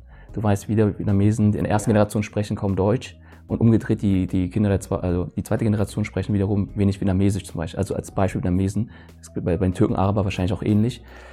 Ähm, aber ein Gespräch oftmals haben die Kinder keine Motivation, weil sie das Gefühl haben, sie haben schon so allein ganz einfache Themen wie, was soll ich werden? Es geht ja gar nicht mehr um, akzept, kann ich meine Freundin mit nach Hause nehmen, weil das ist ja viel emotionaler. Und deswegen sage ich denen auch immer, ich versuche zu vermitteln, ich weiß, dass du momentan das Gefühl hast, du bist zu schwach, aber das wird darauf hinauslaufen, dass du ausbrechen wirst, ja. wenn du jetzt nichts tust. Weißt du? Das Ding ist, also wir sind als Kind schon ein ganzes Leben äh, von unseren Eltern an so angewiesen. Aber du musst irgendwann mal musst du deinen Eltern sagen, ich bin nach wie vor dein Sohn, aber bin kein Kind mehr. Mhm. Das ist ein großer Unterschied. Ja, dass du dann, äh, weil natürlich man hat immer diese, diese, ähm, man hat immer Angst, seine Eltern zu enttäuschen. Ja, ein ganzes Leben, du, du willst die immer glücklich, äh, glücklich machen oder zufrieden machen und so weiter. Aber du selbst ist es gar, überhaupt, gar, äh, überhaupt nicht so wichtig. Und deswegen solltest du jetzt ändern. Und zwar bleib immer auf eine entspannte Sprachtöne, äh, Töne, also nicht anschreien, hey, lass mich in Ruhe oder so, ja, das macht gar keinen Sinn. Das wird die, die Sache nur noch schlimmer. Das heißt, am besten ist mit dem mh, mm, auch auf Deutsch, so auf einfach wie möglich, auf eine entspannte Stimmlage erklären, Mama, ich bin, ich weiß, was du meinst, aber das bin ich nicht. Und ich würde das machen, aber ich werde, du würd, du willst auch nicht, dass ich unglücklich bin. Ja? Und wenn das immer noch nicht geht, wenn bei, bei der, diese Sprachbarriere so groß ist, dann muss man wirklich irgendwie Hilfe brauchen, äh, äh, holen. Genau. Jemand, der, der äh, zwei Kulturen so, so beherrschen, äh, beherrscht, der das irgendwie vermittelt. Moderiert, ne? Du hast vollkommen recht. Also genau da, das ist auch immer mein Ansatz, wenn ich denke, jede Situation ist sehr unterschiedlich. Es gibt Eltern, die auch zuhören können. Vielleicht können sie dem Kind nicht zuhören, aber das Kind sollte vielleicht jemanden holen, der dann halt einen unterstützt zum Beispiel. Ne? Also aber schau, Entschuldigung, aber überleg dir doch mal, jetzt hast du selber ein Kind. Mhm. Überleg dir doch mal, irgendwann mal natürlich, du, du gibst ihr alles, das Beste. Mhm. Und so machen deine Eltern ja auch. Die glauben, die, die, die geben uns immer das Beste. Ja. ja. Und jetzt versuchst du mal andersrum zu spiegeln. Guck mein Vater war total schwierig. Auch ein, ein konservativer, durchaus sehr offen, liberal, aber der hat irgendwie schon, der ist sehr stur. Du weißt ja, ne? Der war sehr, sehr stur. Der hat irgendwann zu mir gesagt, ja, ich erwarte nicht, offensichtlich keine Enkelkinder von dir zu sehen, zu haben. Dann habe ich ihm gesagt, hey, Kinder zu machen technisch ist nicht so schwierig, oder? Aber guck mal, du hast vier Kinder, du warst auch mit meiner Mutter verheiratet und jetzt bist du geschieden. Ist es, ist es eine, ein Ticket für glücklich sein? Also nein, siehe deine Tatsache. Also ich bin jetzt, so wie ich bin, sehr glücklich. Also unterstütz mich. Wenn du auf den Punkt bringen könntest. Ja, und mit Argumenten ganz klar diese Sachverhalt darzustellen. Ich meine, jetzt rede, jetzt rede ich gerade von, von mir, aber so natürlich gibt noch viel mehr ähm, Aspekten was, äh, oder Konflikten ja. in der vietnamesischen Familie, was alles so, so äh, wo die, wo die Kinder nie so verstanden fühlen, das so ähnlich muss man auch rangehen. Und manchmal die, die Kinder, die irgendwann, ab, du merkst es ja auch ab einem bestimmten Alter, man ist nicht mehr körperlich zu seinen Eltern. Man genau. liebt die, aber man, man geht auch nicht zu denen und umarmt oder sowas. Ja, man macht, das macht man nicht mehr, weil man so er, er, erwachsen ist. Aber die brauchen das auch am Anfang reagieren die vielleicht ein bisschen komisch, weil sie schon so lange so, so nicht mehr ähm, berührt, weil die nicht, schon lange nicht mehr von, von uns berührt werden. Aber wenn du die, das, wenn du die machst, dann merkst du einfach, wie du emotional ihren Herz berühren ja. könntest. Einfach, manchmal hilft auch getrennt, dein Vater alleine, deine Mutter alleine, einfach in den Arm zu nehmen, einfach, hey, was du alles für mich getan hast ich weiß echt sehr zu schätzen, aber authentisch. Ne? Nicht, Also jetzt keine Schauspielerei, sondern und das musst du selber auch diesen, diesen Rolle ein bisschen übernehmen oder moderieren, damit die dann merken, ähm, dass sie wertgeschätzt sind. Dass alles, was sie tun, was sie glauben, für dich gut zu meinen, ähm, geschätzt werden. Du darfst sie nicht irgendwie unterstellen, aber sag am Ende, ich weiß sehr zu schätzen, mhm. aber das bin ich nicht. Ich würde mich unglücklich fühlen. Ja, ich merke auch gerade, merken wahrscheinlich auch die Zuschauer, ähm, was du genau damit meinst, mit dieser, mit dieser Wärme. Das haben wir vorhin auch angesprochen, dass diese emotionale Seite im Kopf... Ich nenne, ich nenne das irgendwie Gießen. Weißt du, wie Pflanzen gießen. Und wenn, wenn der, ein Pflanzen, der schon so vertrocknet ist, ja, und der, der, der, äh, also der braucht jetzt irgendwie der, äh, Wasser. Und du kannst nicht so schnell gießen. Mhm. Wenn du so schnell gehst, dann kann der er die Erde gar nicht aufnehmen. Du brauchst, musst langsam von Tropfchen, von Tropfchen und so weiter, bis es der Erde irgendwann mal so das Wasser saugt, genug saugt, und dann werden die Pflanzen auch wieder, wieder beleben. Und das ist ähm, das, ähm, bei, bei den Eltern genauso. Du darfst auch nicht so schnell machen. Ja, das, Immer ja. Geduld. Weißt das, du? das ist wieder typisch ein, ein Grad, ähm, eine Metapher, die man auch sehr gut verstehen kann. Ähm, jetzt sind wir in Wasser gießen. Das ist wieder etwas genauso, was man auch ähm, was ich vorhin meinte mit den zwei Hälften des Gehirns, diese emotionale Seite wieder Verbindung zu, zu bekommen. Die Eltern, die wollen nicht umarmt werden. Das ist wie befremdlich. Aber du auch selber musst du erstmal eine riesige Brücke, Brücke der Hemmung überqueren, um einfach zu sagen, ist mir egal jetzt, ich umarme jetzt meine Eltern oder meine Mutter, damit sie es endlich versteht oder anfängt, dass es mir wichtig ist. Und ich glaube, jedes Mal, wenn man erstmal den Menschen berührt, den, den, den man liebt, ja, also dieses, dieses Instinkt, eine Mutter zu lieben und ein Instinkt, die Tochter zu lieben, das liegt, das ist in der Natur. Ne? Wir, wir entfernen uns einfach nur kognitiv, weil wir sagen, wir müssen, du musst lernen gehen, ich muss arbeiten gehen. Es gibt keine Berührung am Tag. Aber jetzt, wenn du wirklich die Mutter umarmst, dann kommt diese, diese Verbindung wieder zu der emotionalen Seite. Und man kann nicht anders als emotional werden, weißt du? Und wir haben jetzt gerade eigentlich so auf der Ebene gesprochen, so etwas wie Zugehörigkeit, ja, zu sagen, wer, wer bin ich eigentlich in der Gesellschaft? Bin ich eher liberal, westlich oder bin ich eher doch vietnamesisch, weißt du, konservativ? Und das ist ein Konflikt. Und wir haben jetzt gleich, wenn man sagt, wenn die Leute, die Zuschauer jetzt wissen wollen, was ist denn nur das Ergebnis? Wie komme ich aus dieser Tragödie raus? Ja, aber du, das, du, du, du musst dich auch nicht irgendwie jetzt dich äh, kategorisieren, hm. weißt du? Ähm, weil, ähm, na, klar, natürlich, du bist, du hast diese vietnamesische Seite von dir, drin und gleichzeitig, du bist hier in diese Gesellschaft geboren, hineingeboren und aufgewachsen. Und das Komische dabei ist, du hast so viel was Gutes in diese Gesellschaft gelernt, aber du kannst nicht mit deinen Eltern teilen. Es ist irgendwie so eine Blockade, weißt du? Aber man muss die auch nicht zwingen, deine Sachen zu akzeptieren oder äh, so zu liberalisieren. Ähm, da musst du gar nicht, du musst gar nicht von denen erwarten hm.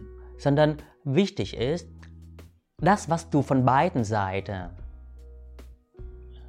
in dir hast, kannst du daraus deine eigenen Kreation vom Lifestyle, von deiner und ich glaube, jede Seite hat was Gutes. Hm. Und jede Seite hat auch seine Schattenseite. Ja? Ähm, ich würde nicht sagen, dass alles, was aus, von, von, aus der deutschen Seite ist, immer perfekt und gut. Ja? Und auch vietnamesisch ist alles schlecht.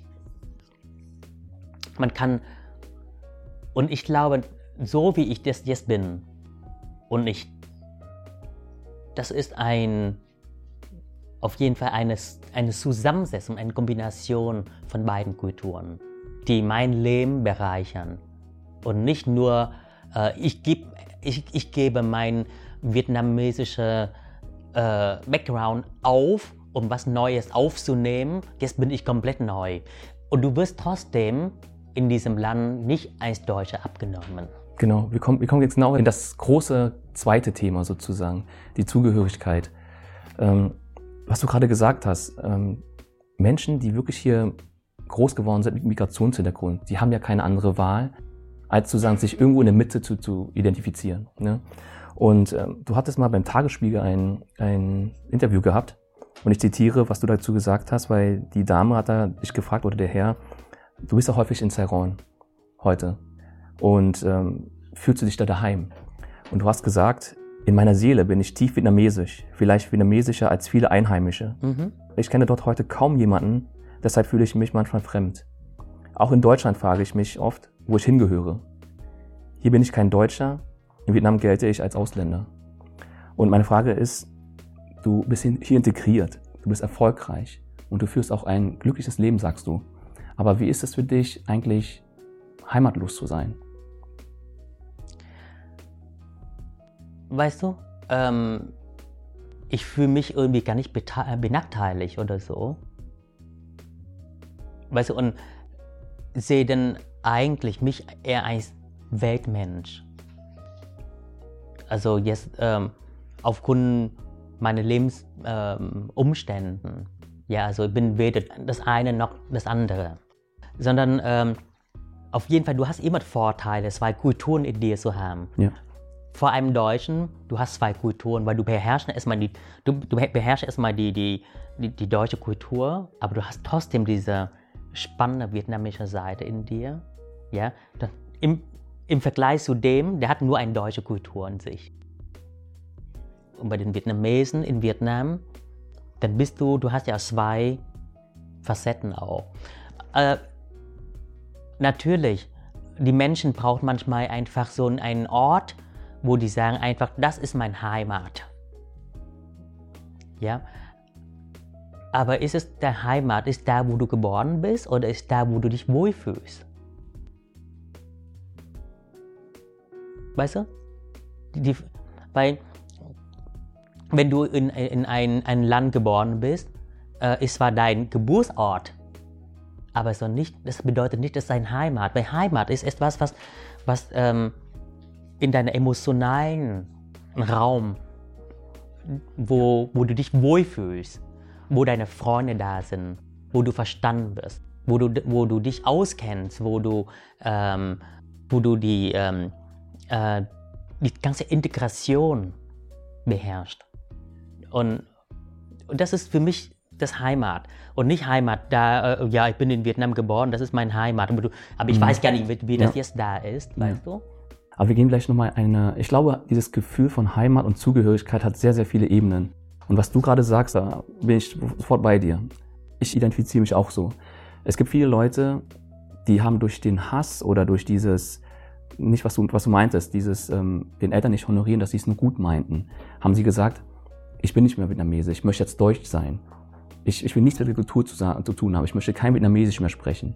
Aber das holt sie dann irgendwann wieder ein in der Zukunft. Und aber was ich meine ist zum Beispiel, ich habe mir ziemlich lange mich wohlgefühlt und mich auch selbst identifiziert als jemand, der Migrationshintergrund hat, aber trotzdem hier integriert ist. Ja. Aber sobald du ein bisschen ähm, Erfahrung mit Rassismus zum Beispiel hast, ja, ich, ich kann mich daran erinnern, ich hatte mal, ich habe mit zehn angefangen Fußball zu spielen und wir hatten gegen eine Mannschaft ähm, fast jedes Jahr einmal gespielt. Also ich war relativ jung, aber ich ging immer eine Jugend höher und die andere Mannschaft ging auch immer eine Jugend höher. Also ich habe immer gegen relativ die gleichen Spieler gespielt vom Gegner. Und es gab eine Mannschaft, da haben wir mal geführt, wir waren am Gewinn und da lief er mir vorbei und hat gesagt, scheiß Chinese. Und das war meine erste Erfahrung als, äh, also erste rassistische Erfahrung so. Und in dem Augenblick konnte ich damit nichts anfangen.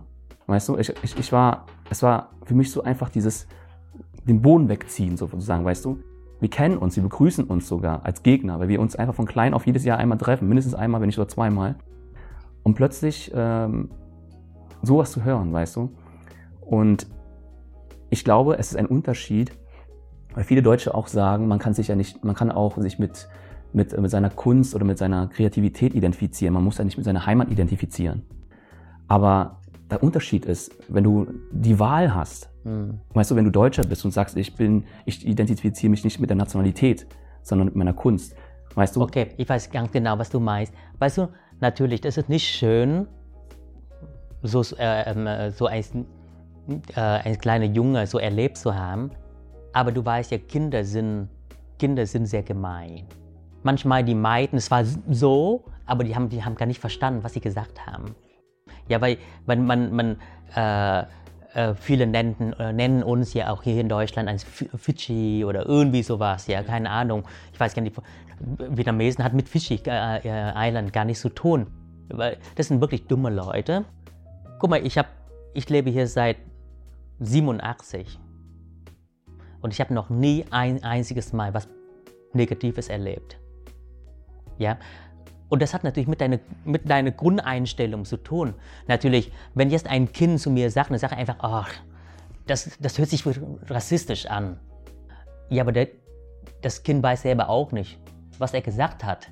Das darf man auch nicht so übel nehmen.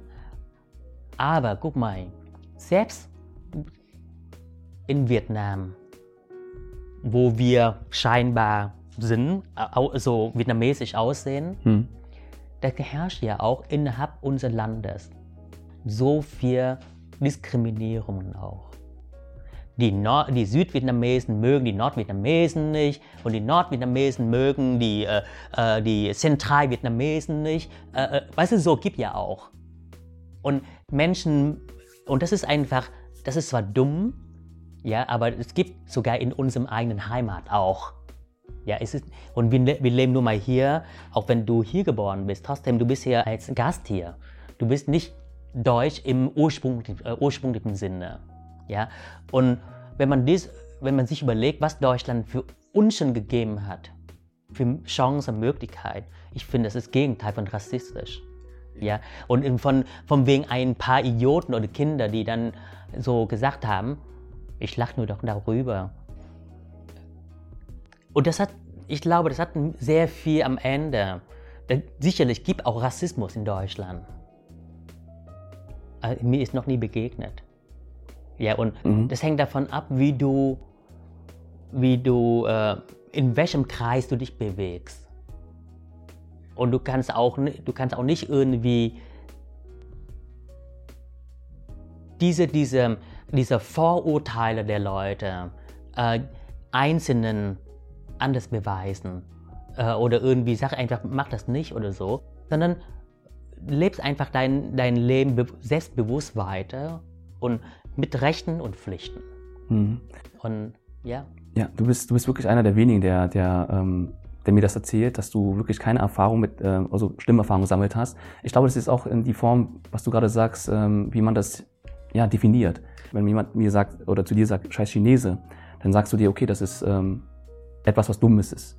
Und die Kinder, wenn es ein Kind sagt, dann erst recht, weil das Kind nicht weiß, was es sagt, weißt du, und das ist für dich noch kein Rassismus vielleicht auch. Und ich habe auch mal ähm, aus einem anderen Zeitungsausschnitt ähm, was rausgesucht, was du gesagt hast, auch ein Zitat. Ich betrachte das hier für mich als wertvollen Boden, auf dem ich die Möglichkeit habe, mich zu entwickeln. Mhm. Ich bin ein gern aufgenommener Gast in Deutschland und so habe ich mich zu verhalten. Das hast du gesagt. Und ich habe mir die Frage gestellt, weil du musst dir vorstellen, ich bin zum Beispiel jetzt Kapitän einer deutschen Fußballmannschaft jetzt. Also das heißt Echt? Ja, also ja, eine rein deutschen, fast rein deutsche. Also ich war der, einer der ersten Vietnamesen, der, die dort angefangen haben. Mittlerweile sind wir drei. Aber ich war Kapitän schon bevor ähm, sozusagen zwei weitere zugekommen sind. Also deutsche Mannschaft heißt jetzt, ich bin ein Freizeitverein und ja, und wenn man halt, es gab mal eine Frage und zwar, ob wir einen, einen Türken aufnehmen wollen. Mhm. Zum einfach Probetraining. Und da fing die Mehrzahl an zu sagen, nein. Weißt du? Nein. Und ich habe zum ersten Mal gemerkt, ähm, was, was bin ich eigentlich für ein, was spiele ich eigentlich für eine Rolle in dieser Mannschaft? Ich bin Kapitän, weißt du, die, die, also, die respektieren mich als Kapitän. Und ich kenne es auch noch aus meiner Kindheit, wenn Leute gesagt haben, wir brauchen mehr von dir. Wir brauchen mehr von Namen. Aber weniger von denen, die herkommen und Sozialwesen ausnutzen, weißt du? Aber dieser schmale Grat, wenn ich zum Beispiel vor, ein Tag, vor einer Woche jemand auf der Straße getroffen habe, ein Fahrradfahrer in Prenzlauer Berg, ein Hipster mit seinem Kind auch noch bei sich, und er hat sich falsch verhalten im, im Straßenverkehr und ich habe ihn versucht zu erklären. Ein Wortgefecht. Und als ihm die Argumente ausgingen, hat er nur gesagt, so, wo hast du deinen Führerschein gemacht? Etwa in Singapur oder Shanghai. Und ich sage so, ich habe mir einfach in dem Augenblick gedacht, weißt du, wenn ich so auf das gleiche Niveau gehen würde, würde ich sagen, ja, was bist du denn für ein Nazi-Schwein? Weißt du, aber ich weiß, er ist ja kein Nazi. Ich weiß, dass, weißt du, für mich ist so, in jedem Menschen steckt ein Rassist. Verstehst du? So, so wie die, gerade die Welt gerade funktioniert, steckt in jedem ein Rassist. Aber wir müssen anfangen, das anders, anders heranzugehen. Weil du musst dir vorstellen, wie sollen sich die Kinder fühlen, die hier geboren sind? Vietnamesische Kinder, einen deutschen Pass von Anfang an, sie kennen keine andere Kultur. Oder Mischlinge, Oder ähm, Kinder, die adoptiert worden sind. Also früher, ähm, Boat People sind ja viele Kinder auch hier ähm, weltweit adoptiert worden, einfach als Symbol, wir helfen dieses Land, diesen, diesen Leuten, die jetzt ähm, unterdrückt werden. Und die wachsen dann auf nur mit einer einzigen Kultur, obwohl die anders aussehen. Und ich finde, musst du zum Beispiel jetzt, Engdad, als jemand, der mehr Steuern zahlt als jeder Durchschnittsdeutsche, weißt du, du hältst dich an die Regeln, du hast dich integriert, musst du dich noch als Gast fühlen. Weißt du, das ist die Frage, die ich mir gestellt habe. Was ist, guck mal, das ist natürlich, Deutschland ist inzwischen, ähm, Deutschland ist inzwischen auch eine, ein Einwanderungsland geworden. Also im Vergleich, äh, äh, geworden. Im Vergleich zu 30 Jahren damals. Ähm, inzwischen in Berlin ist so bunt, es gibt ja alle möglichen. Aber dennoch die, diese ges gesellschaftliche Akzeptanz, ja, ähm, das heißt nicht, dass die Leute uns nicht akzeptieren, sondern es ist immer noch nicht so wie in, Amer in Amerika, weißt du? Es ist, äh, auch sogar meine, meine, meine, die, die erste Generation meiner Verwandten, die sagen einfach, hey, wenn die, die, die, die bekennen sich als American, auch wenn die in Vietnam geboren sind. Ähm, aber wenn man mich hier in Deutschland fragt, äh, woher kommst du? Ich sage, äh, was bist du denn für ein Land? Ich sage niemals, ich bin Deutscher. Ich sage einfach, ich bin, auch wenn ich einen deutschen Pass habe und die meisten Zeit meines Lebens habe ich hier verbracht und trotzdem sage ich einfach, ja, ich bin Mese. Das ist noch nicht so weit. Ja. Von beider Seiten. Genau. Von mir und von deren, deren Seite auch. Und ist auch nicht so schlimm. Aber jetzt zurück zu deinem Erlebnis mit dem Typ da. Guck mal, überleg dir doch mal, wenn du, es ist, das hat am Ende mit deinem persönlichen Volumen zu tun wie du das ganze Erlebnis, deine Erfahrung ähm, so damit umgehst. Wenn du jetzt das Glas hier nimmst mit so wenig Wasser und du nimmst äh, zwei Löffel Salz, tust du die hier rein umrührst, natürlich, das, das schmeckt sehr salzig, oder? Aber wenn du diese zwei Mengen von der gleichen Menge Salz und du tust in einem größeren Volumen Flüssigkeit, dann ist das schmeckt natürlich nicht so salzig. Und jetzt ist die Frage, welches Volumen du hast. Ja, wie du das alles vert Oder ich sag mal auch so, warum reagieren die Menschen manchmal so ähm, auf Kleinigkeit, so ähm, ähm, emotional oder die und der sollte dies und das gesagt haben. Das hat mich nicht gepasst und so weiter. Und jetzt ist nun die Frage, liegt das an, der Sach, an dem Sachverhalt oder an mir selbst? Ja. Weißt du, manchmal, wenn du, wenn du, wenn du mit dir im Reinen bist, also das, das heißt, dein Volumen ist größer, ja, dann ist diese ganze Erlebnisse positiv und negativ das hängt wirklich von dir persönlich ab. Ja. Und dann, kann, dann merkst du einfach, ist nicht so schlimm.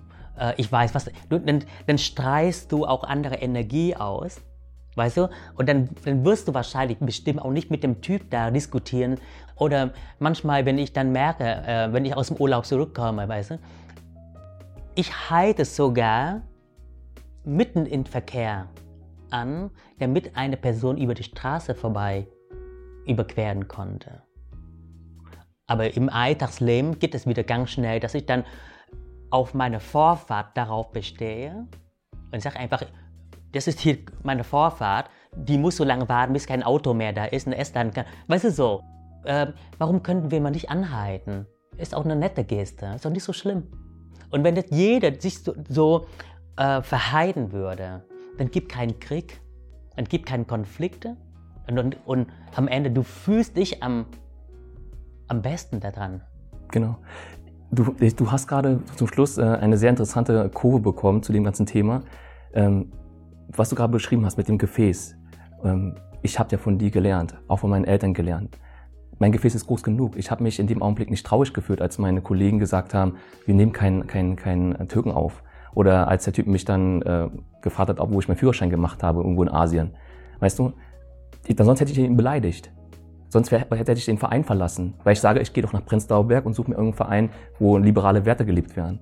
Aber ich suche mir bewusst nicht den einfachen Weg, weil ich mir die Frage stelle, es ist dumm, was die Leute gesagt haben. Sie haben in dem Augenblick dumm gehandelt. Und sogar noch so dumm, dass sie aber vor ihren eigenen Kindern das getan haben. Und deswegen, ich habe selber ein Kind und dann denke ich mir, was hat das Kind jetzt mitgenommen durch diese Streitereien? Weißt du, es ging nur banal um, um einen Konflikt auf der Straße, um ein, ein kleines Problem. Und was ich dir nur sagen wollte oder hier vermitteln wollte, ist, Rassismus ist sehr, sehr komplex. Mhm. Und wir dürfen die Leute, die Leute nicht sagen, du bist jetzt rassistisch, weil ich stell mir jetzt vor, er hat jetzt vielleicht Schuldgefühle über sein Kind. Was habe ich bloß gerade gesagt? Weißt du, dem Prenzlauer Berg, ich lebe liberale Werte und jetzt habe ich jemanden rassistisch beleidigt. Und jetzt muss er in seinem Kopf rattern, ohne eine Erfahrung, ohne diese kostbare Erfahrung, die wir gemacht haben in zwei Kulturen, muss er jetzt mit einer Kultur versuchen, dieses Problem zu lösen. Und ich versuche jetzt sozusagen Ansätze zu finden, wie man unsere Gesellschaft, wo nicht alle zwei Kulturen in sich tragen, wie man das von Anfang an vermittelt. Weißt du? Mhm. Und da, da steckt es eigentlich schon drin, dass man versucht, schon in den Schulen mhm. beizubringen, was heißt es, ein Weltmensch zu sein, was du gesagt hast. Es gibt nur ein Land auf diesem Globus eigentlich an sich. Und wenn wir es so betrachten, weißt du? Ja, aber das, ich weiß ganz genau, was du meinst, aber dann bist du sehr, ähm, das wäre schön. Ja, das wäre natürlich sehr schön, wenn es so funktionieren würde. Aber da, am Ende ist, geht es nur um deine und deren persönliche Weiterentwicklung, um das. Und das kannst du nicht sagen, einfach, ich finde es gut, wenn wir jetzt so liberal sind und das, dass wir einfach so äh, offen für alle sind. Ähm, das hilft nicht. Das ist genau das, was, was ich meinte. Es dreht sich letzten Endes im Kreis, das Problem. Es geht immer wieder auf, den, auf die individuelle Person wieder zurück. Weißt du, Nur mit immer, sich selbst. Immer mit sich selbst, immer weißt mit du? Sich selbst. Und genauso betrachte ich halt diesen Person vor mir, was ist schiefgelaufen bei ihm individuell. Und wenn ich jetzt einen Radfahrer da sehe, der, ähm, der so reagiert, dann habe ich auch erstmal Verständnis. Er hat nur diese eine Kultur. Er hat wahrscheinlich wenig mit Ausländern zu tun gehabt. Und ich bin selber durch dieses Schulsystem gegangen und ich weiß, nirgendwo wird Rassismus thematisiert, nirgendwo wird Homosexualität thematisiert. Aber wenn man Homosexualität auf einem Gymnasium oder auf einer Oberstufe mal anspricht, ja, dann wird gleich gehänselt, gelächelt, belächelt und gesagt, oh, ausgegrenzt. Weißt du, die, diese Menschen werden in eine Parallelgesellschaft gezwungen. Die suchen das nicht aus, aber müssen wir das? Und wir müssen das natürlich nicht. Aber überleg dir doch meinen Namen. Ein Baby, ne? ein Kind oder dein, dein, deine Tochter, die hat diese Ausgrenzungen gar nicht. Weißt du, für sie, was auf dem Boden liegt, tut sie alles im Mund. Die weiß gar nicht, was schmutzig ist, was sauber ist. Das hast du denen beigebracht. Nein, pfui, pfui, pfui, das isst man nicht. Weißt du, oder ähm, das ist gut, das ist schlecht. Du lernst von deinen Eltern in der Gesellschaft, in, in deinem Elternhaus. Äh, was gut sei und was schlecht sei. Die, die Menschen lernen einfach irgendwann mal, sich selbst zu auszugrenzen. Mhm. Ja, und, äh, und alles, was, was ihnen anders erscheint, ist unnormal. Aber was ist denn normal? Homosexualität ist halt nur vielleicht 10% der Bevölkerung, oder? Ja, immer eine Minderheit, ja. Ja. Und, aber 90% ist normal. Ich kann doch nicht sagen, die, die sind alle, 90% sind alles langweilig. Nein, das ist eine bunte Vielfalt des, des Lebens. Das ist normal, finde ich. Und ähm, wenn die Leute immer glauben, das, was sie kennen, so wie ein Frosch unter dem, unter dem Brunnen, kennst du das? wenn ein Frosch, der unter einem Brunnen liegt und er guckt nach oben und er sieht diese Öffnung von, von, von, der, von, der, von der Brunnen und er sieht, das ist, mein, das ist der Himmel, den ich sehe und das ist alles. Ja, und eigentlich außerhalb dieser diese Öffnung, Brunnenöffnung, gibt auch noch, ist die Welt noch größer. Und das kann doch nicht sein, das ist, äh, ähm, aber du kannst doch nicht dafür verantwortlich sein, wenn die Leute ähm, mit ihrem Horizont so begrenzen. Ja, und du sagst auch was Interessantes an, weil mein, mein, eines meiner Mottos ist ja auch, ein Mensch kommt im Leben immer weiter, wenn er verschiedene Perspektiven versucht zu verstehen. Man, man sieht eine Sache und mit seinem Verständnis versteht man diese Sache. Man, man denkt, man versteht es. Aber hört man eine andere Sichtweise, wie siehst du das? Ja, dann hat man plötzlich eine andere Perspektive, egal ob man das annimmt oder nicht. Aber das bleibt im Kopf. Und umso mehr Perspektiven man hat, wie der Frosch im Brunnen, ja, wenn er hochspringen würde, würde er merken, die Welt ist groß, aber er hat nur diese Perspektive. Kommt ein anderer Frosch runter, erzählt, da gibt es noch was anderes, dann ist seine Perspektive wieder anders. Und bei mir ist halt so, weißt du, man sieht jetzt in der Gesellschaft, die AfD zum Beispiel wird stärker. Trump, der versucht jetzt äh, USA auch zu ähm, isolieren sozusagen. Man merkt diese Anspannung. Weißt du, die Flüchtlinge kommen jetzt aus Afrika und ähm, wollen jetzt hier rein. Und AfD wird ja stark, weil die dagegen etwas tun wollen. Weißt du? Und ich sag mir einfach, genauso wie Rassismus kann man irgendwann nicht mehr weggucken. Du hast recht, man muss auf die individuelle Ebene. Und es geht nur auf die individuelle Ebene, den Leuten das zu vermitteln in der Schule. Zu Hause in Erziehung. Ganz wichtig, was du gesagt hast. Man müsste die Lehrer, die, die Eltern heutzutage eigentlich sogar unterstützen, in Ausbildung Eltern zu sein. Aber nein, stattdessen ziehen den werdenden Eltern noch mehr Zeit weg. Der Vater muss sofort arbeiten gehen nach der Schwangerschaft. Die Mutter muss dann ein Jahr lang alles schaffen. Papa kommt äh, müde nach Hause. Keiner kann sich um das Kind kümmern. Das Kind ist irgendwie eine Last. Aber das Kind ist etwas, das Schönste, was man haben kann. Das Kind ist Zukunft. Das Kind sorgt dafür, dass die Gesellschaft immer weitergeht. Aber was ist, wenn die Kinder immer weniger Kinder bekommen? Die Kinder immer älter Kinder bekommen? Und die Kinder immer sagen, der Afrikaner bleibt nur da drüben, weil wir, der ist mir fremd. Weißt du? Das sind alles Dinge, wo ich merke, wir entfremden uns. Auch das, was du gesagt hast, dass wir. Und woher kommt das, diese Entfremdung, äh, die, diese, diese, das, das kommt von Mangel an Liebe. Genau.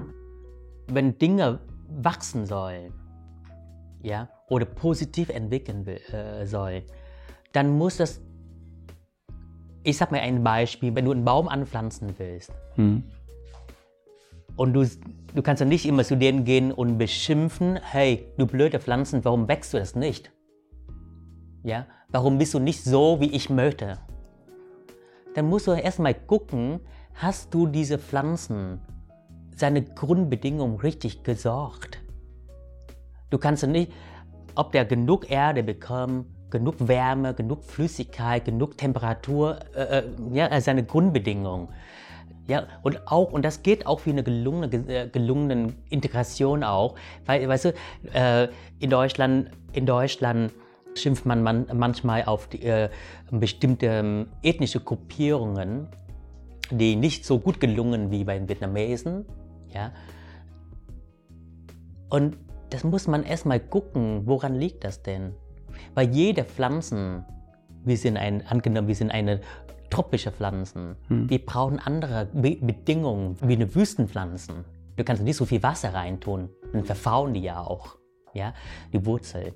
Und das, deshalb, am Ende ist, muss man die Ursache an den, an den Ursprung suchen und nicht nur den Symptom. Ja? Und das ist, das ist genau das.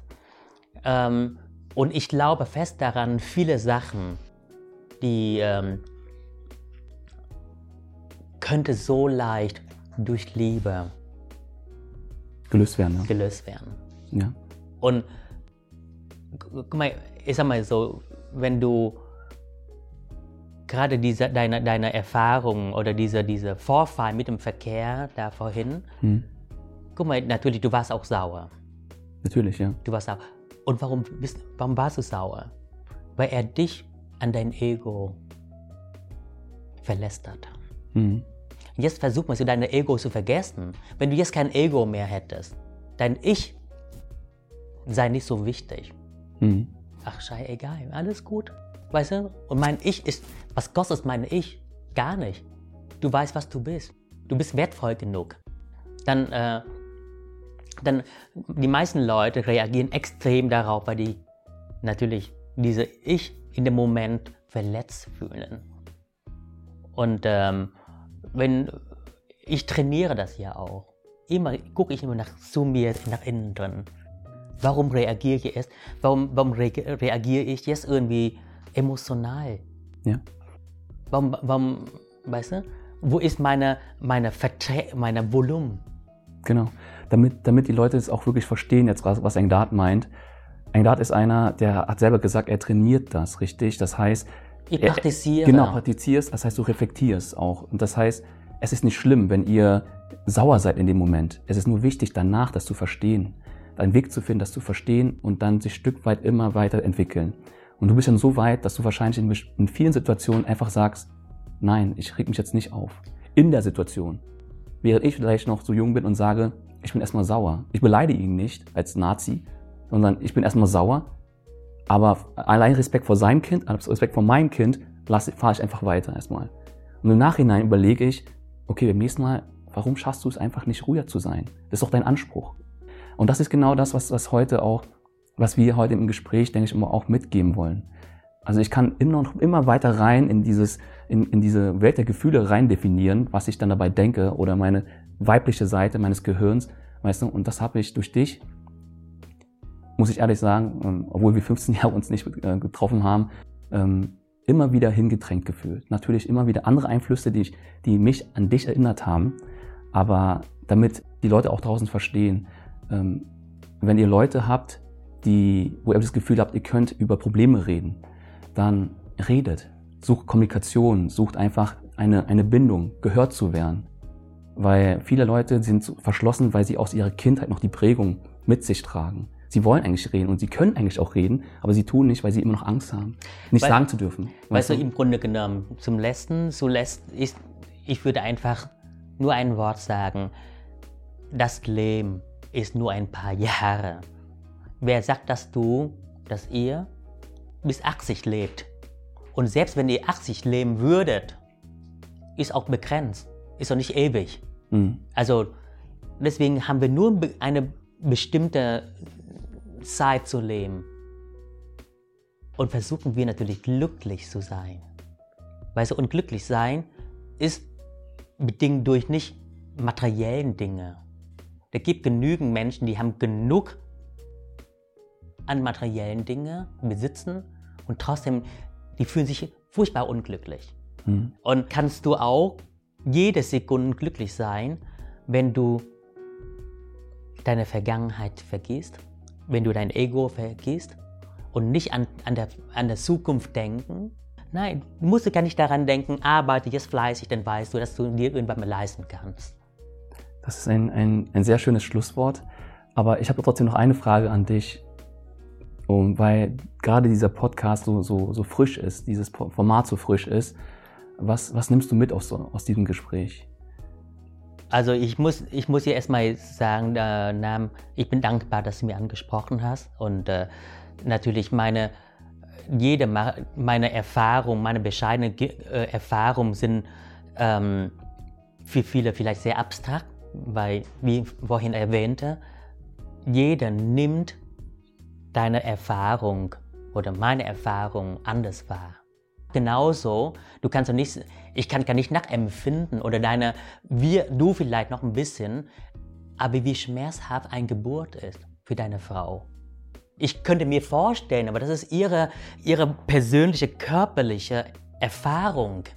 Nur sie kann das nachempfinden. Wir können vielleicht oben mitfühlen und sagen einfach, wow, unglaublich. Aber diesen Schmerz, deswegen sage ich ja meine Erfahrung, die ich mit Schmerzen beseit habe.